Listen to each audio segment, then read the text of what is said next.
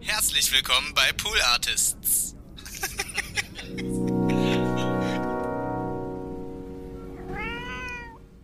Aber halt auch da, als ich so über Fankultur geschrieben habe oder über so popkulturelle Phänomene, die halt einfach misogen geprägt sind oder aus einem misogenen Blickwinkel sind, mhm. dass da natürlich so diese Fandoms oder irgendwelche Männersmänner so in meine DMs kommen ja. sind oder per E-Mail sich gemeldet haben, um sich dann drüber aufzuregen. Und das finde ich, das ist halt leider ziemlich typisch. Also ja. abgesehen von Gamergate und so weiter, so dieses, wir haben hier so eine Hegemonie und das muss so sein, wie es ist, aus diesem Blickwinkel und vielleicht auch aus diesem männlichen Blickwinkel. Ähm, und jede Person, die da halt nur irgendwas dagegen sagt, ähm, greifen wir dann halt an. Also mich hat es nicht verwundert, dass in diese Zuschriften kam. Mhm. Aber es war natürlich trotzdem anstrengend. Ja. ja. eins, zwei, eins, zwei, drei, vier.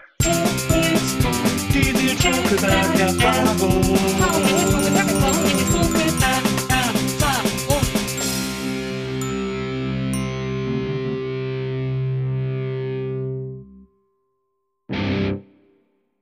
Hallo, liebe NBE-ZuhörerInnen. Herzlich willkommen zu einer neuen Folge der Nils Bokelberg-Erfahrung. Und heute habe ich einen Gast, auf die ich mich sehr gefreut habe. Ich äh, verfolge ihre Arbeit schon länger auf Twitter, ähm, zum Beispiel, aber auch auf ihrem Blog oder auf, äh, oder ich, sie begegnen mir immer wieder in äh, sehr interessanten Artikeln, die sie schreibt. Sie ist Journalistin, ähm, sie ist Speakerin, sie ist äh, Moderatorin und äh, eine sehr talentierte äh, und sehr genaue Beobachterin. Außerdem ist sie eine der 100 wichtigsten besten Ostdeutschen. Zumindest ist sie dazu äh, gewählt worden quasi. Und ich freue mich, dass sie heute hier ist. Herzlich willkommen, Nile. Hallo, ich freue mich auch hier zu sein. Danke für die Einladung. Ja, sehr, sehr gerne. Ich steige einfach mal irgendwie äh, ein. Es gibt so viele Themen, über die ich mit dir reden möchte, habe ich ja. festgestellt in der Vorbereitung. Und äh, vor allem wird, glaube ich, ein riesiger äh, Blog dessen, über das wir heute quatschen, Popkultur sein. Ja, ja, ich freue mich total. Also ja. das wird richtig gut. Ja, sehr gut. Erstmal äh, noch zur Erklärung bei der Nils Burgeberger Erfahrung wollen wir immer, dass es unseren Gästen sehr äh, gut geht, dass sie sich so wohl wie möglich fühlen. Wir haben dich nach deinen Snacks gefragt. Es gibt Sushi, dann gibt es diese, äh, die von dir als die am beste vegane Weingummi-Süßigkeit gerankten, äh, wie heißen die, Wunder, äh, irgendwas mit Wunder, Wunderland. Nee, genau, ne? also Wunderland habe ich jetzt von der 1 auf die 2. Naja. Oh, Und, was ist denn jetzt auf der 1? Ähm, genau, auf der 1, ich glaube, das ist ja, ach nee, genau, ähm, es gibt eine pinke Wunderland, die habe ich jetzt auf die 2 und eine neue Wunderland-Sorte von Katjes auf die 1 und das ist das. Und von Nimm 2. Die sind jetzt ins saure Fruchtgummi-Game eingestiegen ah, ja. und sofort damit auf die 1. Sag ich schon, das ist ja eine tolle Leistung von denen. Allerdings. Das ist jetzt äh, Wunderland sauer, glaube ich. Ne? Ja, also ist anscheinend scheint sauer für dich auch ein, guter, äh, äh, ein gutes Merkmal zu sein. Genau, die sauren, die ranke ich am liebsten und die sind meistens auch vegan. Also ah, richtig gut. Ja. Es gibt ja auch, habe ich, ich glaube, ich habe das, war das nicht sogar auch Wunderland, diese Katjes Wunderland, die es dann irgendwann mal in so einer Germany Edition gab? Ja, ne? so schwarz-rot-goldenes Fruchtgummi. Kaugummi. Genau, ja, also die. Die sind sehr weit hinten so. gelandet. nee, ich rank ja am liebsten Saures und dadurch, dass die anderen gar nicht sauer sind, also zum Beispiel die, die du gerade beschrieben hast, ja.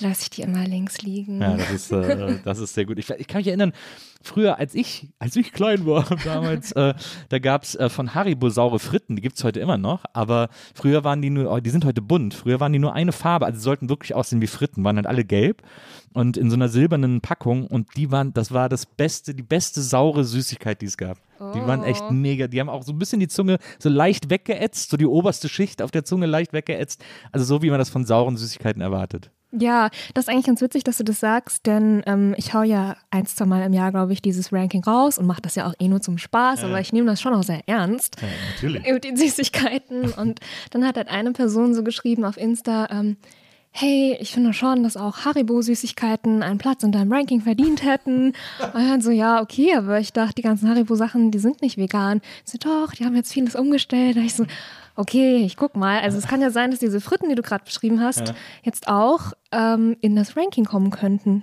Das kann, das kann, ne? Also ich, ich, würde aber nicht meine Hand dafür ins Feuer legen, dass die vegan sind. Also, ich guck mal. Äh, da muss man vielleicht äh, lieber auf Siegel vertrauen, als ja. auf mich. Aber ähm, ja, aber das finde ich zum Beispiel sehr schön. Also so ein, ein Süßigkeiten-Ranking, ähm, das ist etwas, äh, das, ähm, das kann ich sehr gut nachvollziehen. Ich bin, nicht, ich bin im sauren Game nicht mehr so drin und ich überlege die ganze Zeit, für welche Süßigkeit ich so ein Ranking machen könnte. Ja, Ja, und? Für welche? Wahrscheinlich, also ich könnte, glaube ich, ein relativ gutes Schokokuss-Ranking machen. Oh. Ähm, die mag ich sehr gerne. Oder, äh, oder so, so ein Waffel-Ranking könnte ich mir auch gut vorstellen. Ich stehe total auf so äh, ähm, Napolitaner-Waffeln. Also so wie Manna-Schnitten Ja. und sowas alles. Äh, da gibt es ja auch mehrere Sorten und Marken und so. Da könnte ich, glaube ich, auch, das, da bin ich, glaube ich, auch ganz firm. Aber magst du auch diese Schaumwaffeln aus dem Eimer? Weil immer, wenn ich die im Supermarkt sehe, denke ich so, wer kauft denn diesen Eimer voller Waffeln? Ja, liebe ich. ich ich kaufe den. Gibt's, manchmal gibt es auch als ein Meter Waffel. Äh, Aber die, äh, die kaufe ich tatsächlich am allerliebsten auf der Kirmes. Ähm, das, da gibt es ja dann, auf der Kirmes gibt es auch immer diese, diese Schaummuschel, nennt sich das. Das ist so eine, so eine muschelförmige Waffel, mit so, die dann so gefüllt ist mit Schaum. Das ist das Beste, was es gibt. Ja? Ja, die ist dann mit so Schoko überzogen und da noch so Kokos drauf und dann innen drin Oh. diese, diese Waffelschaum. Das ist mega. Wow, okay, das klingt auch gut. Vor allem in Form von einer Muschel ist sowas ganz Besonderes dann ja, irgendwie. total. Ja, also wirklich was richtig Besonderes. Ja. Was für feine Leute. Ja. Ich bin auch, ich bin ein riesengroßer Rummel-Fan. Ich finde, äh, Kirmes ist, finde ich, so eine krasse Wunderwelt. Äh, erstens habe ich eine noch nicht ganz ungesunde, aber äh, vielleicht für manche Leute besorgniserregende Vorliebe für trostlose Orte. Ähm, ich finde ich bin gerne an irgendwo, wo es trostlos ist, weil ich das so, ich finde das so toll zu sehen, äh, was wie jemand was versucht hat sozusagen. Also ich finde, ich kann so diesen Versuch so honorieren. Ne? Und äh, Kirmes ist ja so ein riesengroßer Ort des Scheiterns. Also jetzt, und zwar jetzt nicht nur, oder vor allem nicht, ich meine jetzt gar nicht die Leute, die die Stände betreiben oder so, aber die Gäste, also Boah. Lose, die nichts wert sind, ähm, äh, unnütz viel Geld in Greiferautomaten geworfen, äh, keine Ahnung, äh, jemand, der nach der Schiffschaukel irgendwie kotzen muss oder so. Also da ist ja, da wird ja im großen Stil gescheitert auf so einer Kirmes. Ja. ja, ich dachte, als du das jetzt sagst, so trostlose Orte oder so gruselige Orte, vielleicht fiel mir gleich ein, dass da, glaube ich, mal so eine Scary Story auf Reddit gab von so Treppen im Wald, die wohl irgendwie gruselig sein sollen. Und dann dachte ich auch, okay, warum gibt's das und was genau ist daran eigentlich gruselig? Aber ich finde, Jahrmarkt oder Rummel oder Kirmes ist eigentlich nice. Ja. So, also ich fahre auch gerne Achterbahn, deshalb vielleicht. Aber je nachdem, ob man jetzt auf dem Jahrmarkt ist oder eher so in einem Freizeitpark, ich finde, das hat so eine andere Qualität, als wenn du auf so einer Kirmes bist, wie das, was ich unter Kirmes verstehe, so Ja. aus dem Dorf. Also ein Autoscooter, eine Schießbude, drei Bierbuden, eine Losbude. Okay, ja, das ist schon sad. Ja, ja das, das ist nicht so cool wie so ein richtiger Freizeitpark. Ja. Ja, ich finde, aber ich finde es irgendwie auch so, wenn man, wenn man dann so äh, auf den meisten, auf den meisten Kirmesen, also auch so Dorfkirmes, ich komme ja auch so aus einer Kleinstadt, äh, wo auch irgendwie einmal im Jahr so Dorfkirmes war, ähm, da gibt es ja dann immer auch noch so die Hitparade oder den, den, die Leute nennen das überall anders. Ich kenne das als Hitparade. Andere nennen das irgendwie die Raupe, äh, äh, ganz viele. Und das ist ja immer diese Bahn, die halt so hoch und runter fährt. Ich ich glaube, auf dem Oktoberfest heißt das Berg- und Talbahn. Ah ja, die Berg- und Tal, genau. Da passiert nichts, außer dass es so hoch und runter geht. Genau, ne? so im ja, Kreis genau. die ganze Zeit. Ja. Und da finde ich es immer so geil, äh, an den Wänden, wenn dann so in so Airbrush da irgendwelche Popstars hingespielt genau. sind. Das sieht immer so geil aus an den ganzen Buden, finde ich. Ja, und das ist auch so, also es soll immer irgendein Star sein, aber die Person sieht dann gar nicht so aus. Zum Beispiel so ähm, Shakira oder, oder Beyoncé oder, oder Britney Spears. Und man erkennt die vielleicht, weil dann die diese iconic Outfits anhaben, wie zum Beispiel so Britney in ähm, von den VMAs, wo sie halt mit dieser Stange getanzt hat. Und man merkt so an dem Outfit, ah, das soll Britney Spears sein. Aber das Gesicht und die Haare passen überhaupt nicht bei diesen Airbrush-Figuren. Ja, da, oder, ja, da hast du total recht. Das, ist mal, das sieht manchmal auch so aus, als hätte das diese Frau gemacht, die dieses Jesus-Fresko äh, gerettet hat, in Anführungsstrichen, äh, in dieser spanischen Kirche. Ähm, aber das finde ich, ich, das, das finde ich immer, ich, vor allem auch die Zusammensetzung der Stars ist immer so geil an diesen, an diesen Ständen, weil da sind Leute nebeneinander, wo man denkt, war, was war jetzt die Idee, die alle da äh, zusammen hinzupacken irgendwie? Das ist faszinierend. Das stimmt, aber ich glaube, das, was vielleicht mit am meisten Spaß dort macht, auch wenn es so dröge sein kann, vor allem wenn die mit ihren Fahrgeschäften immer so weiterziehen. Also ich glaube, das ist cool, wenn die Leute, die diese Ansagen machen mit diesem Stimmverzerrer, äh, da denke ich mir so, das kann man doch eigentlich nicht so unüberzeugt machen. Kannst nicht sagen, ah, noch eine Runde jetzt, sondern du musst das ja immer mit so einem Enthusiasmus machen. Ich finde, das ist doch, das ist doch eigentlich ganz in Ordnung, der Job, oder? So, noch eine Runde, let's go, go, go. So ist halt. Stimmt, die finde ich auch immer faszinierend. Aber bei denen finde ich ja eigentlich am faszinierendsten, dass die das mit diesem Enthusiasmus sagen, äh, den du meinst, aber gleichzeitig ein Pokerface haben. Ja, genau. Weil das einfach, weil da in dem Gesicht passiert seit 20 Jahren nichts mehr. Und das Ja, ist einfach, genau. die gucken so starr aus der Wäsche und aber man hört aber, wie sie irgendwie sagen so, hey, ja, jetzt hier noch eine Runde und nochmal zurück und rückwärts und so. Das finde ich auch faszinierend. Das könnte ich mir auch gut vorstellen. Das stimmt. Eigentlich würde ich da, glaube ich, ganz gerne mal eine Reportage drüber machen, über so Schausteller live. Ja. Und dass du dann immer schon irgendwie so gute Laune haben musst oder halt zumindest enthusiastisch ins Mikro rufen. Und wie ist das? Und wie ist es überhaupt, wenn man so einen Haufen Zeug mal mit sich rumfahren muss und dann aufbauen muss? Ich glaube, das finde ich voll interessant. Vielleicht nehme ich das mal als Idee mit für einen Film oder so, keine Ahnung.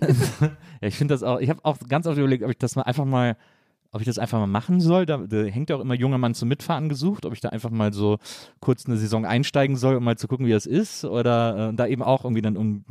Also heute würde ich wahrscheinlich überlegen, ob ich dann einen Podcast draus mache, aber ich hatte auch, ich habe mir auch früher mein äh, Drehbuch überlegt, das auf so einem Rummel spielt und mit dem irgendwie so äh, durch die Gegend ziehen. So. Also ich finde, das- für mich ist das eine faszinierende, eine faszinierende Welt. Ich Ja, hab- das verstehe ich. ich habe jetzt auch gelesen, dass die äh, Schausteller jetzt besondere Nothilfen bekommen, weil jetzt auch die Regierung erkannt hat, dass es denen wirklich mit am allerbeschissensten geht. Ja, voll. Also in Leipzig, wo ich ja wohne, da gibt es so Kleinmesse, heißt das.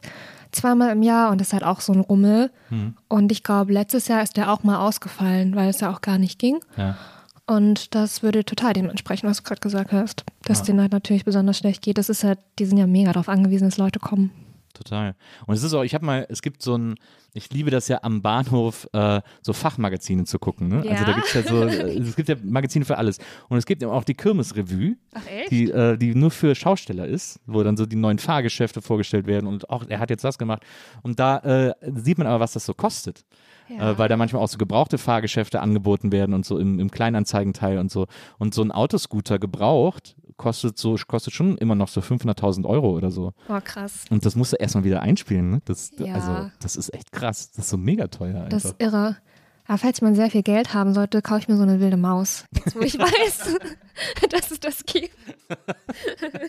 Ja, das ist gut. Das, das, das kann ich sehr gut. Ich habe zuletzt hab ich auf Twitter so ein Video gesehen von einem Vater, der für seinen Sohn so, ein, so eine Mini-Achterbahn im Garten gebaut hat, die der mit seinem Fahrrad betrieben hat. Oh. Das war total, weil er hat die so, äh, also den, den Rundkurs quasi so angelegt, dass der Junge, ähm, der war so, weiß ich nicht, acht oder so, hat dann so einen richtigen kleinen Wagen wie so, ein, wie so eine Achterbahn und mit dem Fahrrad hat er ihn quasi hochgeschoben, äh, ne? Ist dann da in so, in so Ketten so hochgezogen worden, durch den, dadurch, dass der Vater in die Pedale getreten hat und dann ging das so, hat er den Kurs so angelegt, dass der einmal ganz rumkam und dann da wieder hochgezogen werden musste, um wieder fahren zu können. Also durch eigenes Gewicht sozusagen einmal die ganze Runde drehen konnte. Das fand Ah. ich mega cool. Ja, das ist richtig viel Commitment auch. Ja.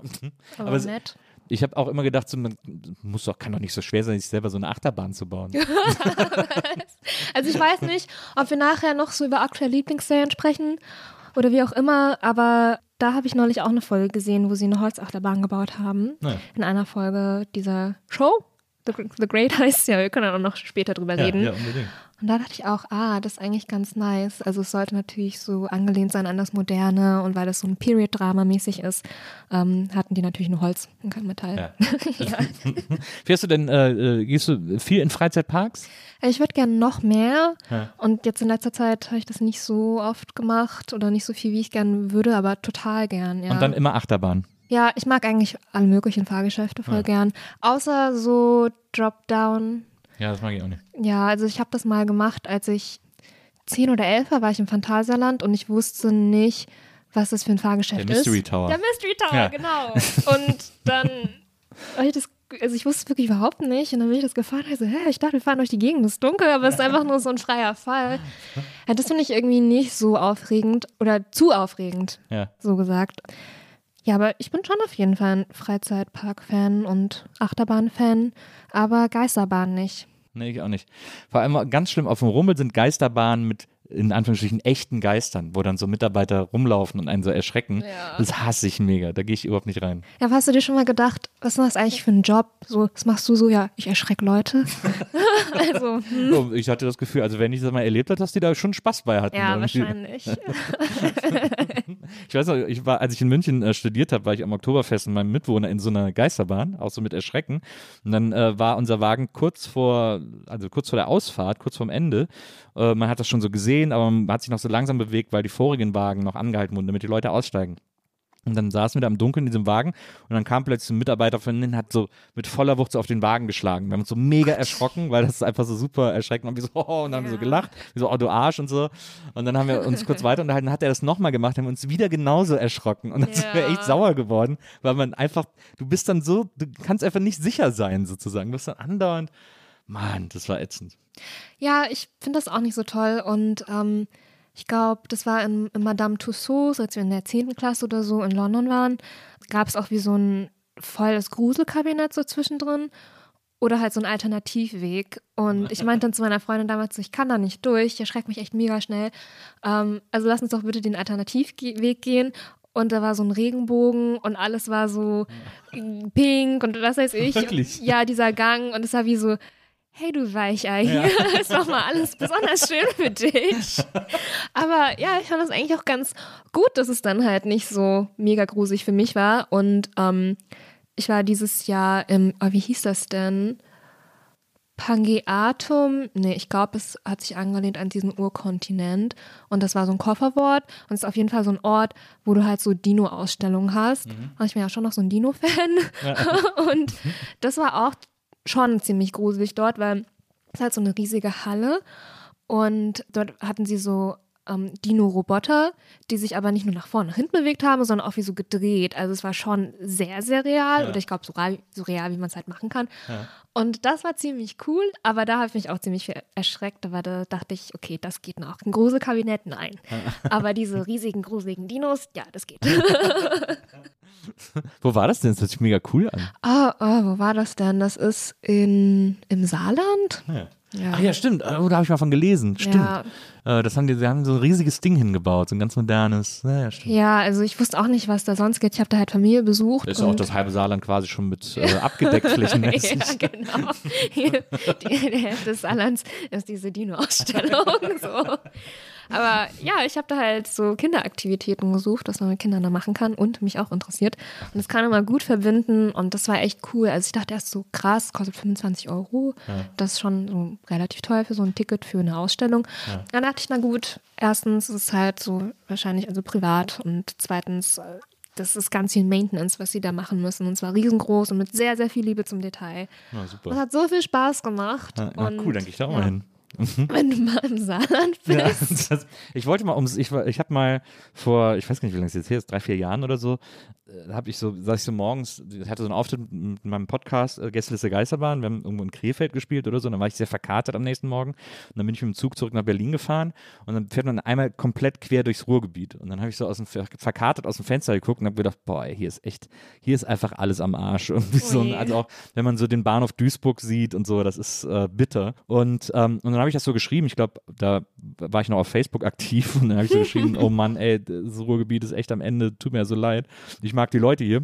Und dann habe ich so böse, äh, also beleidigte Kommentare bekommen von Leuten aus dem Ruhrgebiet, die sagten, ja, klar, im Bahn, wenn man nur die Bahnhöfe sieht, äh, da sieht ja auch alles scheiße aus, guckt mal das Ruhrgebiet richtig an und so haben sich richtig geärgert, waren richtig erbost und dann habe ich gesagt, okay, damit ihr zufrieden seid und damit ich vielleicht meine Vorurteile abbauen kann, äh, wandere ich jetzt einmal quer durchs Ruhrgebiet. Und dann bin ich einmal durchs Ruhrgebiet gelaufen, äh, also von der, von der ähm, westlichsten zur östlichsten Ecke ähm, und einmal so quer durch. Und das war sehr lustig, es hat auch Spaß gemacht und so. Und dann habe ich auch nachher irgendwie noch einen Text darüber geschrieben und so. Und dann habe ich die ganze Zeit überlegt, was ich als nächstes machen soll, so als Wandertour, um, um mal irgendwas zu entdecken, worüber ich nur äh, Klischees im Kopf habe oder so. Und da war eine der großen Ideen von mir, einmal ums Saarland zu laufen. Oh, wow. ist ja auch, ich weiß gar nicht, wie weit das ist, aber wie weit kann das sein? ja. Ich glaube, es sind 200 oder so ist das wahrscheinlich. Äh, Das schafft man schon so in, in anderthalb Wochen oder so. Und das wäre dann meine nächste große Wanderung. Und dann kann ich ja da mal hingehen. Ja, genau, das stimmt. Also falls du das wirklich mal machen solltest, Ja. dann, ich glaube, es heißt Pangeum von Pangea. Ja, ja. Aber ich bin mir nicht mehr sicher. Ich kann dir auf jeden Fall nachher noch so ein paar Videos zeigen und so ein paar sehr guten Dino-Schreck-Momenten dort. Also ja, die haben das, wie gesagt, echt mit viel Liebe gemacht und das finde ich dann immer ganz toll, auch wenn es halt groß und klein, also alle, die dort zusammen hingegangen sind, begeistert, dann ist das doch echt schön. Das stimmt. Ähm, ich bin ja auch quasi halb im Phantasialand aufgewachsen, äh, weil das Cool. direkt bei mir um die Ecke war. Wir sind da früher in, in Sommerferien immer mit unseren Rennrädern hingefahren äh, Hm. und, und haben einen Tag im Phantasialand verbracht. Mhm. Ähm, du kommst ja, oder du lebst in Leipzig, du kommst aus Thüringen, Ja, lebst in Leipzig. genau. Warst du denn schon im äh, Belantis? Ja, ich war einmal im Belantes, aber es war so mittelgut, weil halt mit Familie da war und noch so lauter kleine Kinder dabei waren, auf die ich ein bisschen Ah, aufpassen kann, musste. ah, das ist immer schlecht. ja, Das ist immer schlecht. Genau, ich konnte halt nicht genau das fahren, was ich wollte. Und ja, Aber wann war das denn? Ich war so lange nicht mehr. Ich war, glaube ich, zweimal da, aber das Mhm. letzte Mal muss so gewesen sein, als meine Tochter wahrscheinlich acht, neun, zehn war und die ist jetzt 20. Also Mhm. auch schon wieder eine Ecke her. ich glaube vor fünf Jahren war das. Oh. Na, an so einem warmen Sommertag. Also, ja, ich weiß nicht, Spelantes flasht mich irgendwie auch nicht. Also es ist halt in der Nähe, aber so. Aber da gibt es ja auch mittlerweile so eine größere Achterbahn, glaube ich, oder? Ich glaube, es gibt eine, die man auch von der Autobahn aus sieht. Ja. Aber ja, ich weiß nicht, ist so, ich würde die gerne mal fahren, weil die so einen krassen Drop haben soll. Ja. Aber also es flasht mich gar nicht, ins Belantes zu fahren und ich glaube, vom Preis her ist auch, also es ist schon relativ teuer, der Eintritt so. Und dass ich mir dann denke, aber für fast den gleichen Preis könnte ich dann in einen der coolen Freizeitparks gehen, wo es halt viel bessere Achterbahnen gibt. Und dann lieber dorthin, als halt ins Belantes dann, wo es vielleicht nur eine coole Achterbahn gibt oder ein cooles Fahrgeschäft. Und ich glaube, das, was an Freizeitparks so cool ist, ist halt immer so die Liebe zum Detail. Und gerade im, im Europapark ja, oder auch wie so Bilder, die ich mal aus dem Disneyland gesehen habe oder so, dass halt alles so ganz detailliert ist und wie in eine andere Welt halt. Und dort war es halt so semi. Und ich halt so, ja, ich weiß schon, dass ich wie auf so einem Platz bei Leipzig bin. so, sorry.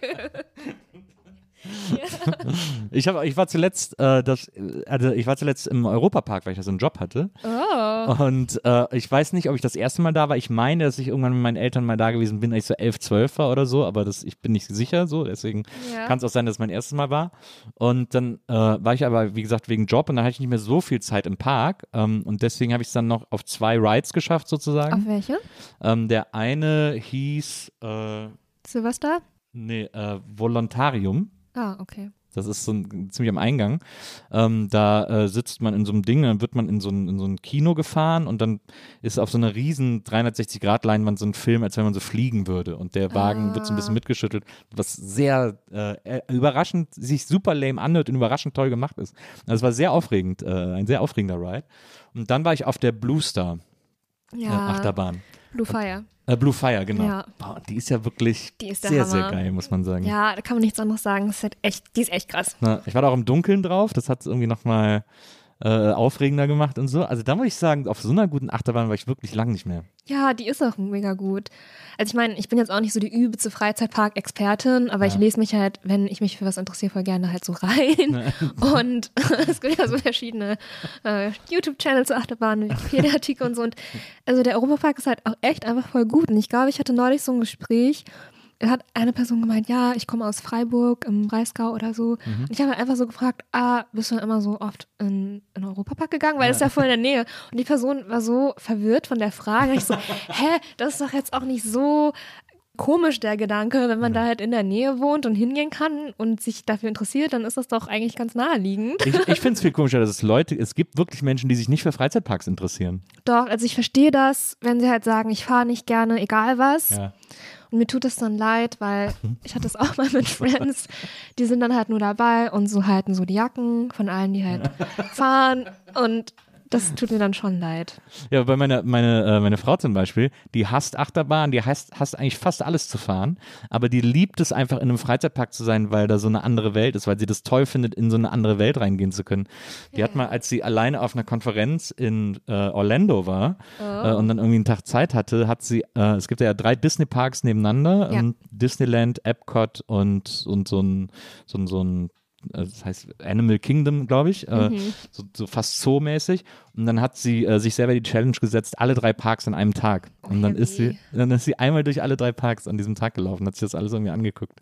Ja, krass. Also ich glaube, Leute, die gerne, also die nicht gerne Achterbahn fahren, aber doch in den Freizeitpark gehen, die können so Themenfahrten machen. Ja, ja, das stimmt. Aber da ist halt vieles auch oft uninteressant. Ja, oder rassistisch. Auch das. Das gab es, da gab es auch so einen Fall mit äh, so kolonialistischen It's Bildern im small world, Europapark, äh, glaube zum ich. Beispiel. In, in Disneyland gibt es ja dieses. Ja, ich glaube das auch, genau. Aber an sich, Themenfahrten sind halt so, man guckt halt so was an und man fährt so durch die Gegend, ohne dass man halt so dieses ähm, Adrenalin-Ding hat. Ja. Ja. Ja.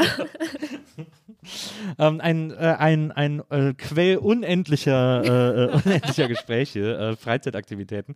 Kommen wir, äh, kommen wir mal zu dir und zu deinem Weg sozusagen. Ja. Du bist in Thüringen geboren und aufgewachsen Genau. und bist dann zum Studieren nach Leipzig gegangen. Ja. Ich habe irgendwo im Interview mal erzählt, dass du jetzt, es war jetzt nicht so dein größter Traum, nach Leipzig zu gehen. Also es war jetzt keine bewusste Entscheidung zu sagen, ich muss unbedingt nach Leipzig, sondern das war halt so die Stadt, wo es irgendwie logisch war, studieren zu gehen quasi. Ja, also es war so ein Mittelding. Also erstmal, bevor ich das beantworte, ich finde es immer so krass. Du hast ja mal sehr, sehr viel Vorbereitung, also es ist ja gute Vorbereitung dann, wenn du so guckst, was deine Gäste und Gäste gemacht haben und dann weißt du so alles über die und dann ist es ja eigentlich nur gut, dass du dann mit denen drüber sprechen kannst, weil es wäre ja voll weird, wenn du einfach nur so voll viel Wissen über eine Person hättest und das dann nicht channeln kannst, oder? Also Wenn dir das einfach nur erzählt. ja, oder wenn du es einfach nur wüsstest und dann so, ja, okay, nächste Person. und so ist ja wenigstens ganz cool, dann noch drüber sprechen zu können. Genau, ja, es war eigentlich so ein Mittelding. Also lange war es schon wie so ein Traum, wo ich dachte, oh, Leipzig, das ist so cool mit der Buchmesse. Es hat mir mal sehr viel Spaß gemacht, als Schülerin dorthin zu fahren. Oder dann hatte ich auch mal so ein paar Jahre, also nicht mega lang, so eine Hardcore-Phase. Und in Leipzig war noch dieses Imperican Festival, also so ein Musikfestival dazu. Und da dachte ich auch, oh, und das ist die Stadt, wo dieses Festival ist. Und ja, dann Kommunikations- und Medienwissenschaft, das finde ich ging auch toll. Hat alles so voll gut gepasst. Ja. eher Also wir reden jetzt von gehen. Ja, so Ja. hard, ja, oder so so Hardcore. Straight Edge und so. Ja, genau, so Metalcore und sowas. genau. So eine Phase hatte ich tatsächlich Na, mal. voll, ist, ich, ähm, viele sind aus dieser Phase immer noch nicht raus. Also ich meine, ich, ich, ich höre auch noch gerne Bands wie, keine Ahnung, Biohazard oder sowas. Das, ich meine, Hardcore-Fans rümpfen da eher die Nase, aber äh, äh, zum großen Kanon gehören sie ja quasi schon noch dazu. Ja, also es war halt einfach nur, ich war, glaube ich, zweimal auf dem Festival dann dort und mir hat es halt schon ganz gut gefallen irgendwie. Oder gerade wenn du halt so eine diese Musik magst in dem Moment und dann halt dorthin gehen kannst. Und das waren schon viele Punkte, wo ich eher so dachte, wow, Leipzig, das ist voll toll. Und ich glaube schon auch die ersten zwei Jahre, als ich dann dort war, war es für mich so wunderbar. ja. Also äh, dann, aber ist denn, du bist denn aus Thüringen, bist du irgendwie aus einem Dorf gekommen? Du hast gerade eben schon von der Dorfkirmes erzählt. Mm, irgendwie. Ja, also ich komme aus einer Kleinstadt. ja. Aber ich weiß halt, wie Dorflife auch so sein kann, weil drumherum waren halt Dörfer oder Freunde und Freundinnen, die auf Dörfern gewohnt haben. Aber ich habe äh, in Anführungszeichen das Glück, aus einer Kleinstadt zu kommen, Ja. weil Dorf hätte ich bestimmt noch schlimmer gefunden. Aber ich wollte halt voll schnell aus der Kleinstadt auch weg. Na klar. Ja, das war nicht so mein Ding. Ja, das geht auch, glaube ich, ich glaube, wahrscheinlich ist es, ich, da, ich denke da manchmal drüber nach, aber ich komme ja auch aus so einer Kleinstadt. Ich meine, wir sind eingebettet gewesen zwischen Köln und Bonn, das war okay, irgendwie, man hatte sehr, cool. sehr nahen Zugriff auf große Städte sozusagen, ne? Aber trotzdem, und ich fand eigentlich auch das Aufwachsen okay in der kleinen Stadt, so, weil man halt jeden kennt und das irgendwie manche Dinge erleichtert, manche auch komplizierter macht, aber äh, ähm, so als Teenager fand ich manche Dinge dadurch irgendwie jetzt in der Rückschau einfacher, als wenn ich jetzt in der Großstadt gelebt hätte oder so. Aber ich wollte da auch so schnell wie möglich weg. Ich wollte auch so schnell wie möglich in die, äh, nach Köln, also in die nächstgrößere Stadt, damit ich irgendwie so ein Stadtleben habe. ja. Man wird so, man wird so angefüttert in der Großstadt mit den Möglichkeiten einer Stadt und man sieht halt alle Möglichkeiten, die die eigene Stadt nicht, nicht bietet. Ja, es ist halt, also ich habe ganz viel meiner Jugend in der Regionalbahn verbracht, Ja. weil das ist auf jeden Fall das, was man dann halt so macht, am Wochenende nach Erfurt fahren oder auch mal nach Jena oder nach Weimar oder wie auch immer. Ja. Und habe dann auch gemerkt, okay, ich möchte halt gar nicht hier wohnen und bin ja auch mit 18 also so ein paar Monate nach dem Abi sofort weggezogen, also sofort nach Leipzig dann. Ja. Aber so zu sehen, was die Großstadt kann, so wie du das gerade beschrieben hast, das hatte ich ja dann auch nicht wirklich, weil ja, Erfurt ist ja auch nicht eine mega krasse Großstadt so und halt die größte Stadt in der Nähe dann. Und ich glaube, deswegen fand ich das halt schon in den ersten Jahren auch toll in Leipzig, weil das ja nochmal eine völlig andere Größe ist. Also Mhm. halt schon auch größer als die ganzen Städte, die es in Thüringen gibt. Ja. Du äh, hast ja dann auch in äh, Leipzig unter anderem, äh, neben der Tatsache, dass du studiert hast, ähm, warst du ja dann auch direkt auf so einer, äh, auf so einer Slam-Bühne für unter 18-Jährige. Also Ähm, unter 20er, genau. Oder unter 20-Jährige, Mhm. genau, unter 18, Quatsch, unter 20-Jährige, genau. Und äh, hast dann, äh, bist dann direkt auch in diese Slam-Poetry-Sache eingestiegen. Ja. Jetzt, jetzt guckst du fast ein bisschen leidend. Aber es ist doch, eigentlich- ich meine, Slam, ich, wir machen uns alle darüber lustig heutzutage, irgendwie, wenn wir über Slam Poetry reden. Aber es ist ja tatsächlich etwas, was ja zumindest den Umgang mit Sprache und so weiter extrem gut schult, äh, Ja, möchte ich sagen. Und auch, total. und auch so eine, so eine Bühnensicherheit gibt, sozusagen. Ja, das stimmt. Also ich habe mit Poetry Slam angefangen noch in Thüringen und auch den Mentor, den ich da hatte, das war super. Also das hat auch für mich natürlich bedeutet, so rumzukommen und im Nachhinein denke ich mir manchmal, mit was für einer Selbstverständlichkeit ich dann so ab 17 irgendwo durch die Gegend gefahren bin, um dort und dort aufzutreten. Auch oft alleine halt in der Regionalbahn. Das ist eigentlich schon gut und auch ähm, mutig. Also nicht so, dass ich sage, das ist der mutigste Akt überhaupt, aber zum Beispiel, als ich erstmal auf Slam-Tour gegangen bin, dann so mit 18, glaube ich, war das so nicht zu weit weg, aber halt in Halle. Und dann habe ich mich halt allein in den Zug gesetzt und bin dann da hochgefahren und Ja. ohne so viel drüber nachzudenken, was dann eigentlich bedeutet, so als, als junge Person einfach so, so durch die Gegend zu fahren. Und ich glaube, dass das schon auch ganz gut war, um halt neue Orte kennenzulernen oder halt einfach so unterwegs zu sein. Ich kannte das halt vorher durch äh, in Thüringen unterwegs, wie gesagt, wenn du halt am Wochenende so nach Erfurt in die größere Stadt fährst mit deinen Freunden und Freundinnen. Aber da, glaube ich, habe ich auch schon einiges Zeit gesehen oder sehen können und dann auch später in ganz Deutschland Städte kennenlernen können durch Slam, das stimmt. Und ja, ich, ich weiß nicht, also ich habe immer irgendwie so etappenweise verschiedene Dinge halt performt. Also es ist jetzt nicht so komisch, dass ich dann halt doch so auf Bühnen stand mit Slam, weil ich halt seit meiner Kindheit, seitdem ich fünf bin, tatsächlich, und also das hänge ich nicht so an die große Glocke, aber es ist halt Teil von dem, was ich gemacht habe, und das war schon okay. Äh, habe ich halt ganz lange gesungen, so einem Alleinunterhalter und bin auch als Kind immer so als Weihnachtsengel auf Weihnachtsmärkten aufgetreten, tatsächlich, genau. Und ja, ich hatte halt auch wie so ein ähm, musikalisches Duo gehabt mit einer Freundin, die hat Klavier gespielt und ich habe gesungen. Und ich habe auch Geige gespielt, aber nicht so gut. Also ich habe wirklich mal viel, viel besser gesungen und Geige war so mein ach, Hobbys habe ich halt auch einfach gemacht. Und ich habe auch getanzt und so und bin aufgetreten und dann kam halt Slam und das war halt auch, also Sprache und Schreiben, das ist mir dann immer, immer wichtiger geworden auch. Aber es war halt nur eine andere Form, das auf der Bühne stehen oder das Performen. Genau. Ja, verstehe. Und dann, äh, wie war das? Ich meine, wenn du mit äh, 18 direkt nach Leipzig gegangen bist, dann hast du auch direkt angefangen zu studieren mit 18, oder? Ja, genau.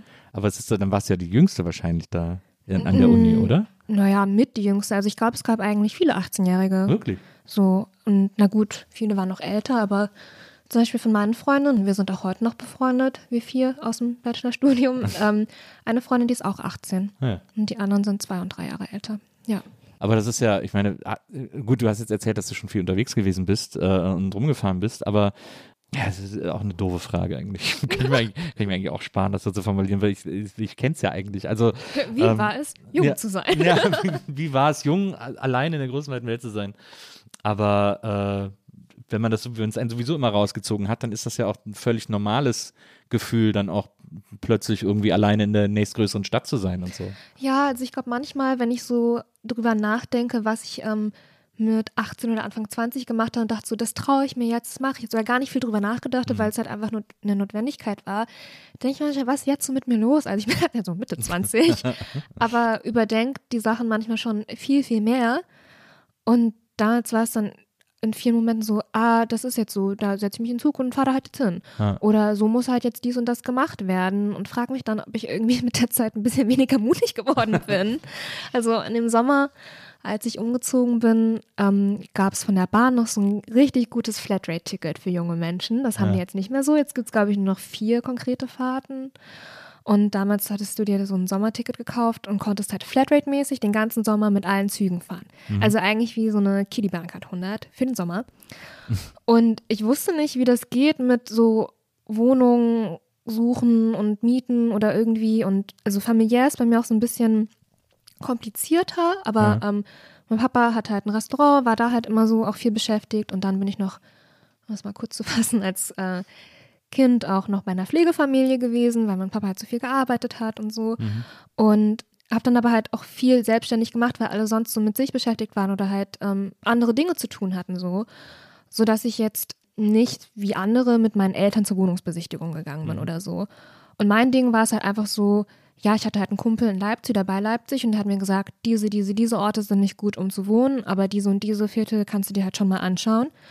Und dann war ich auf irgendwelchen Wohnungsbesichtigungsseiten und habe gesagt, hi, kann ich mir die Wohnung anschauen? Das ist so richtig random.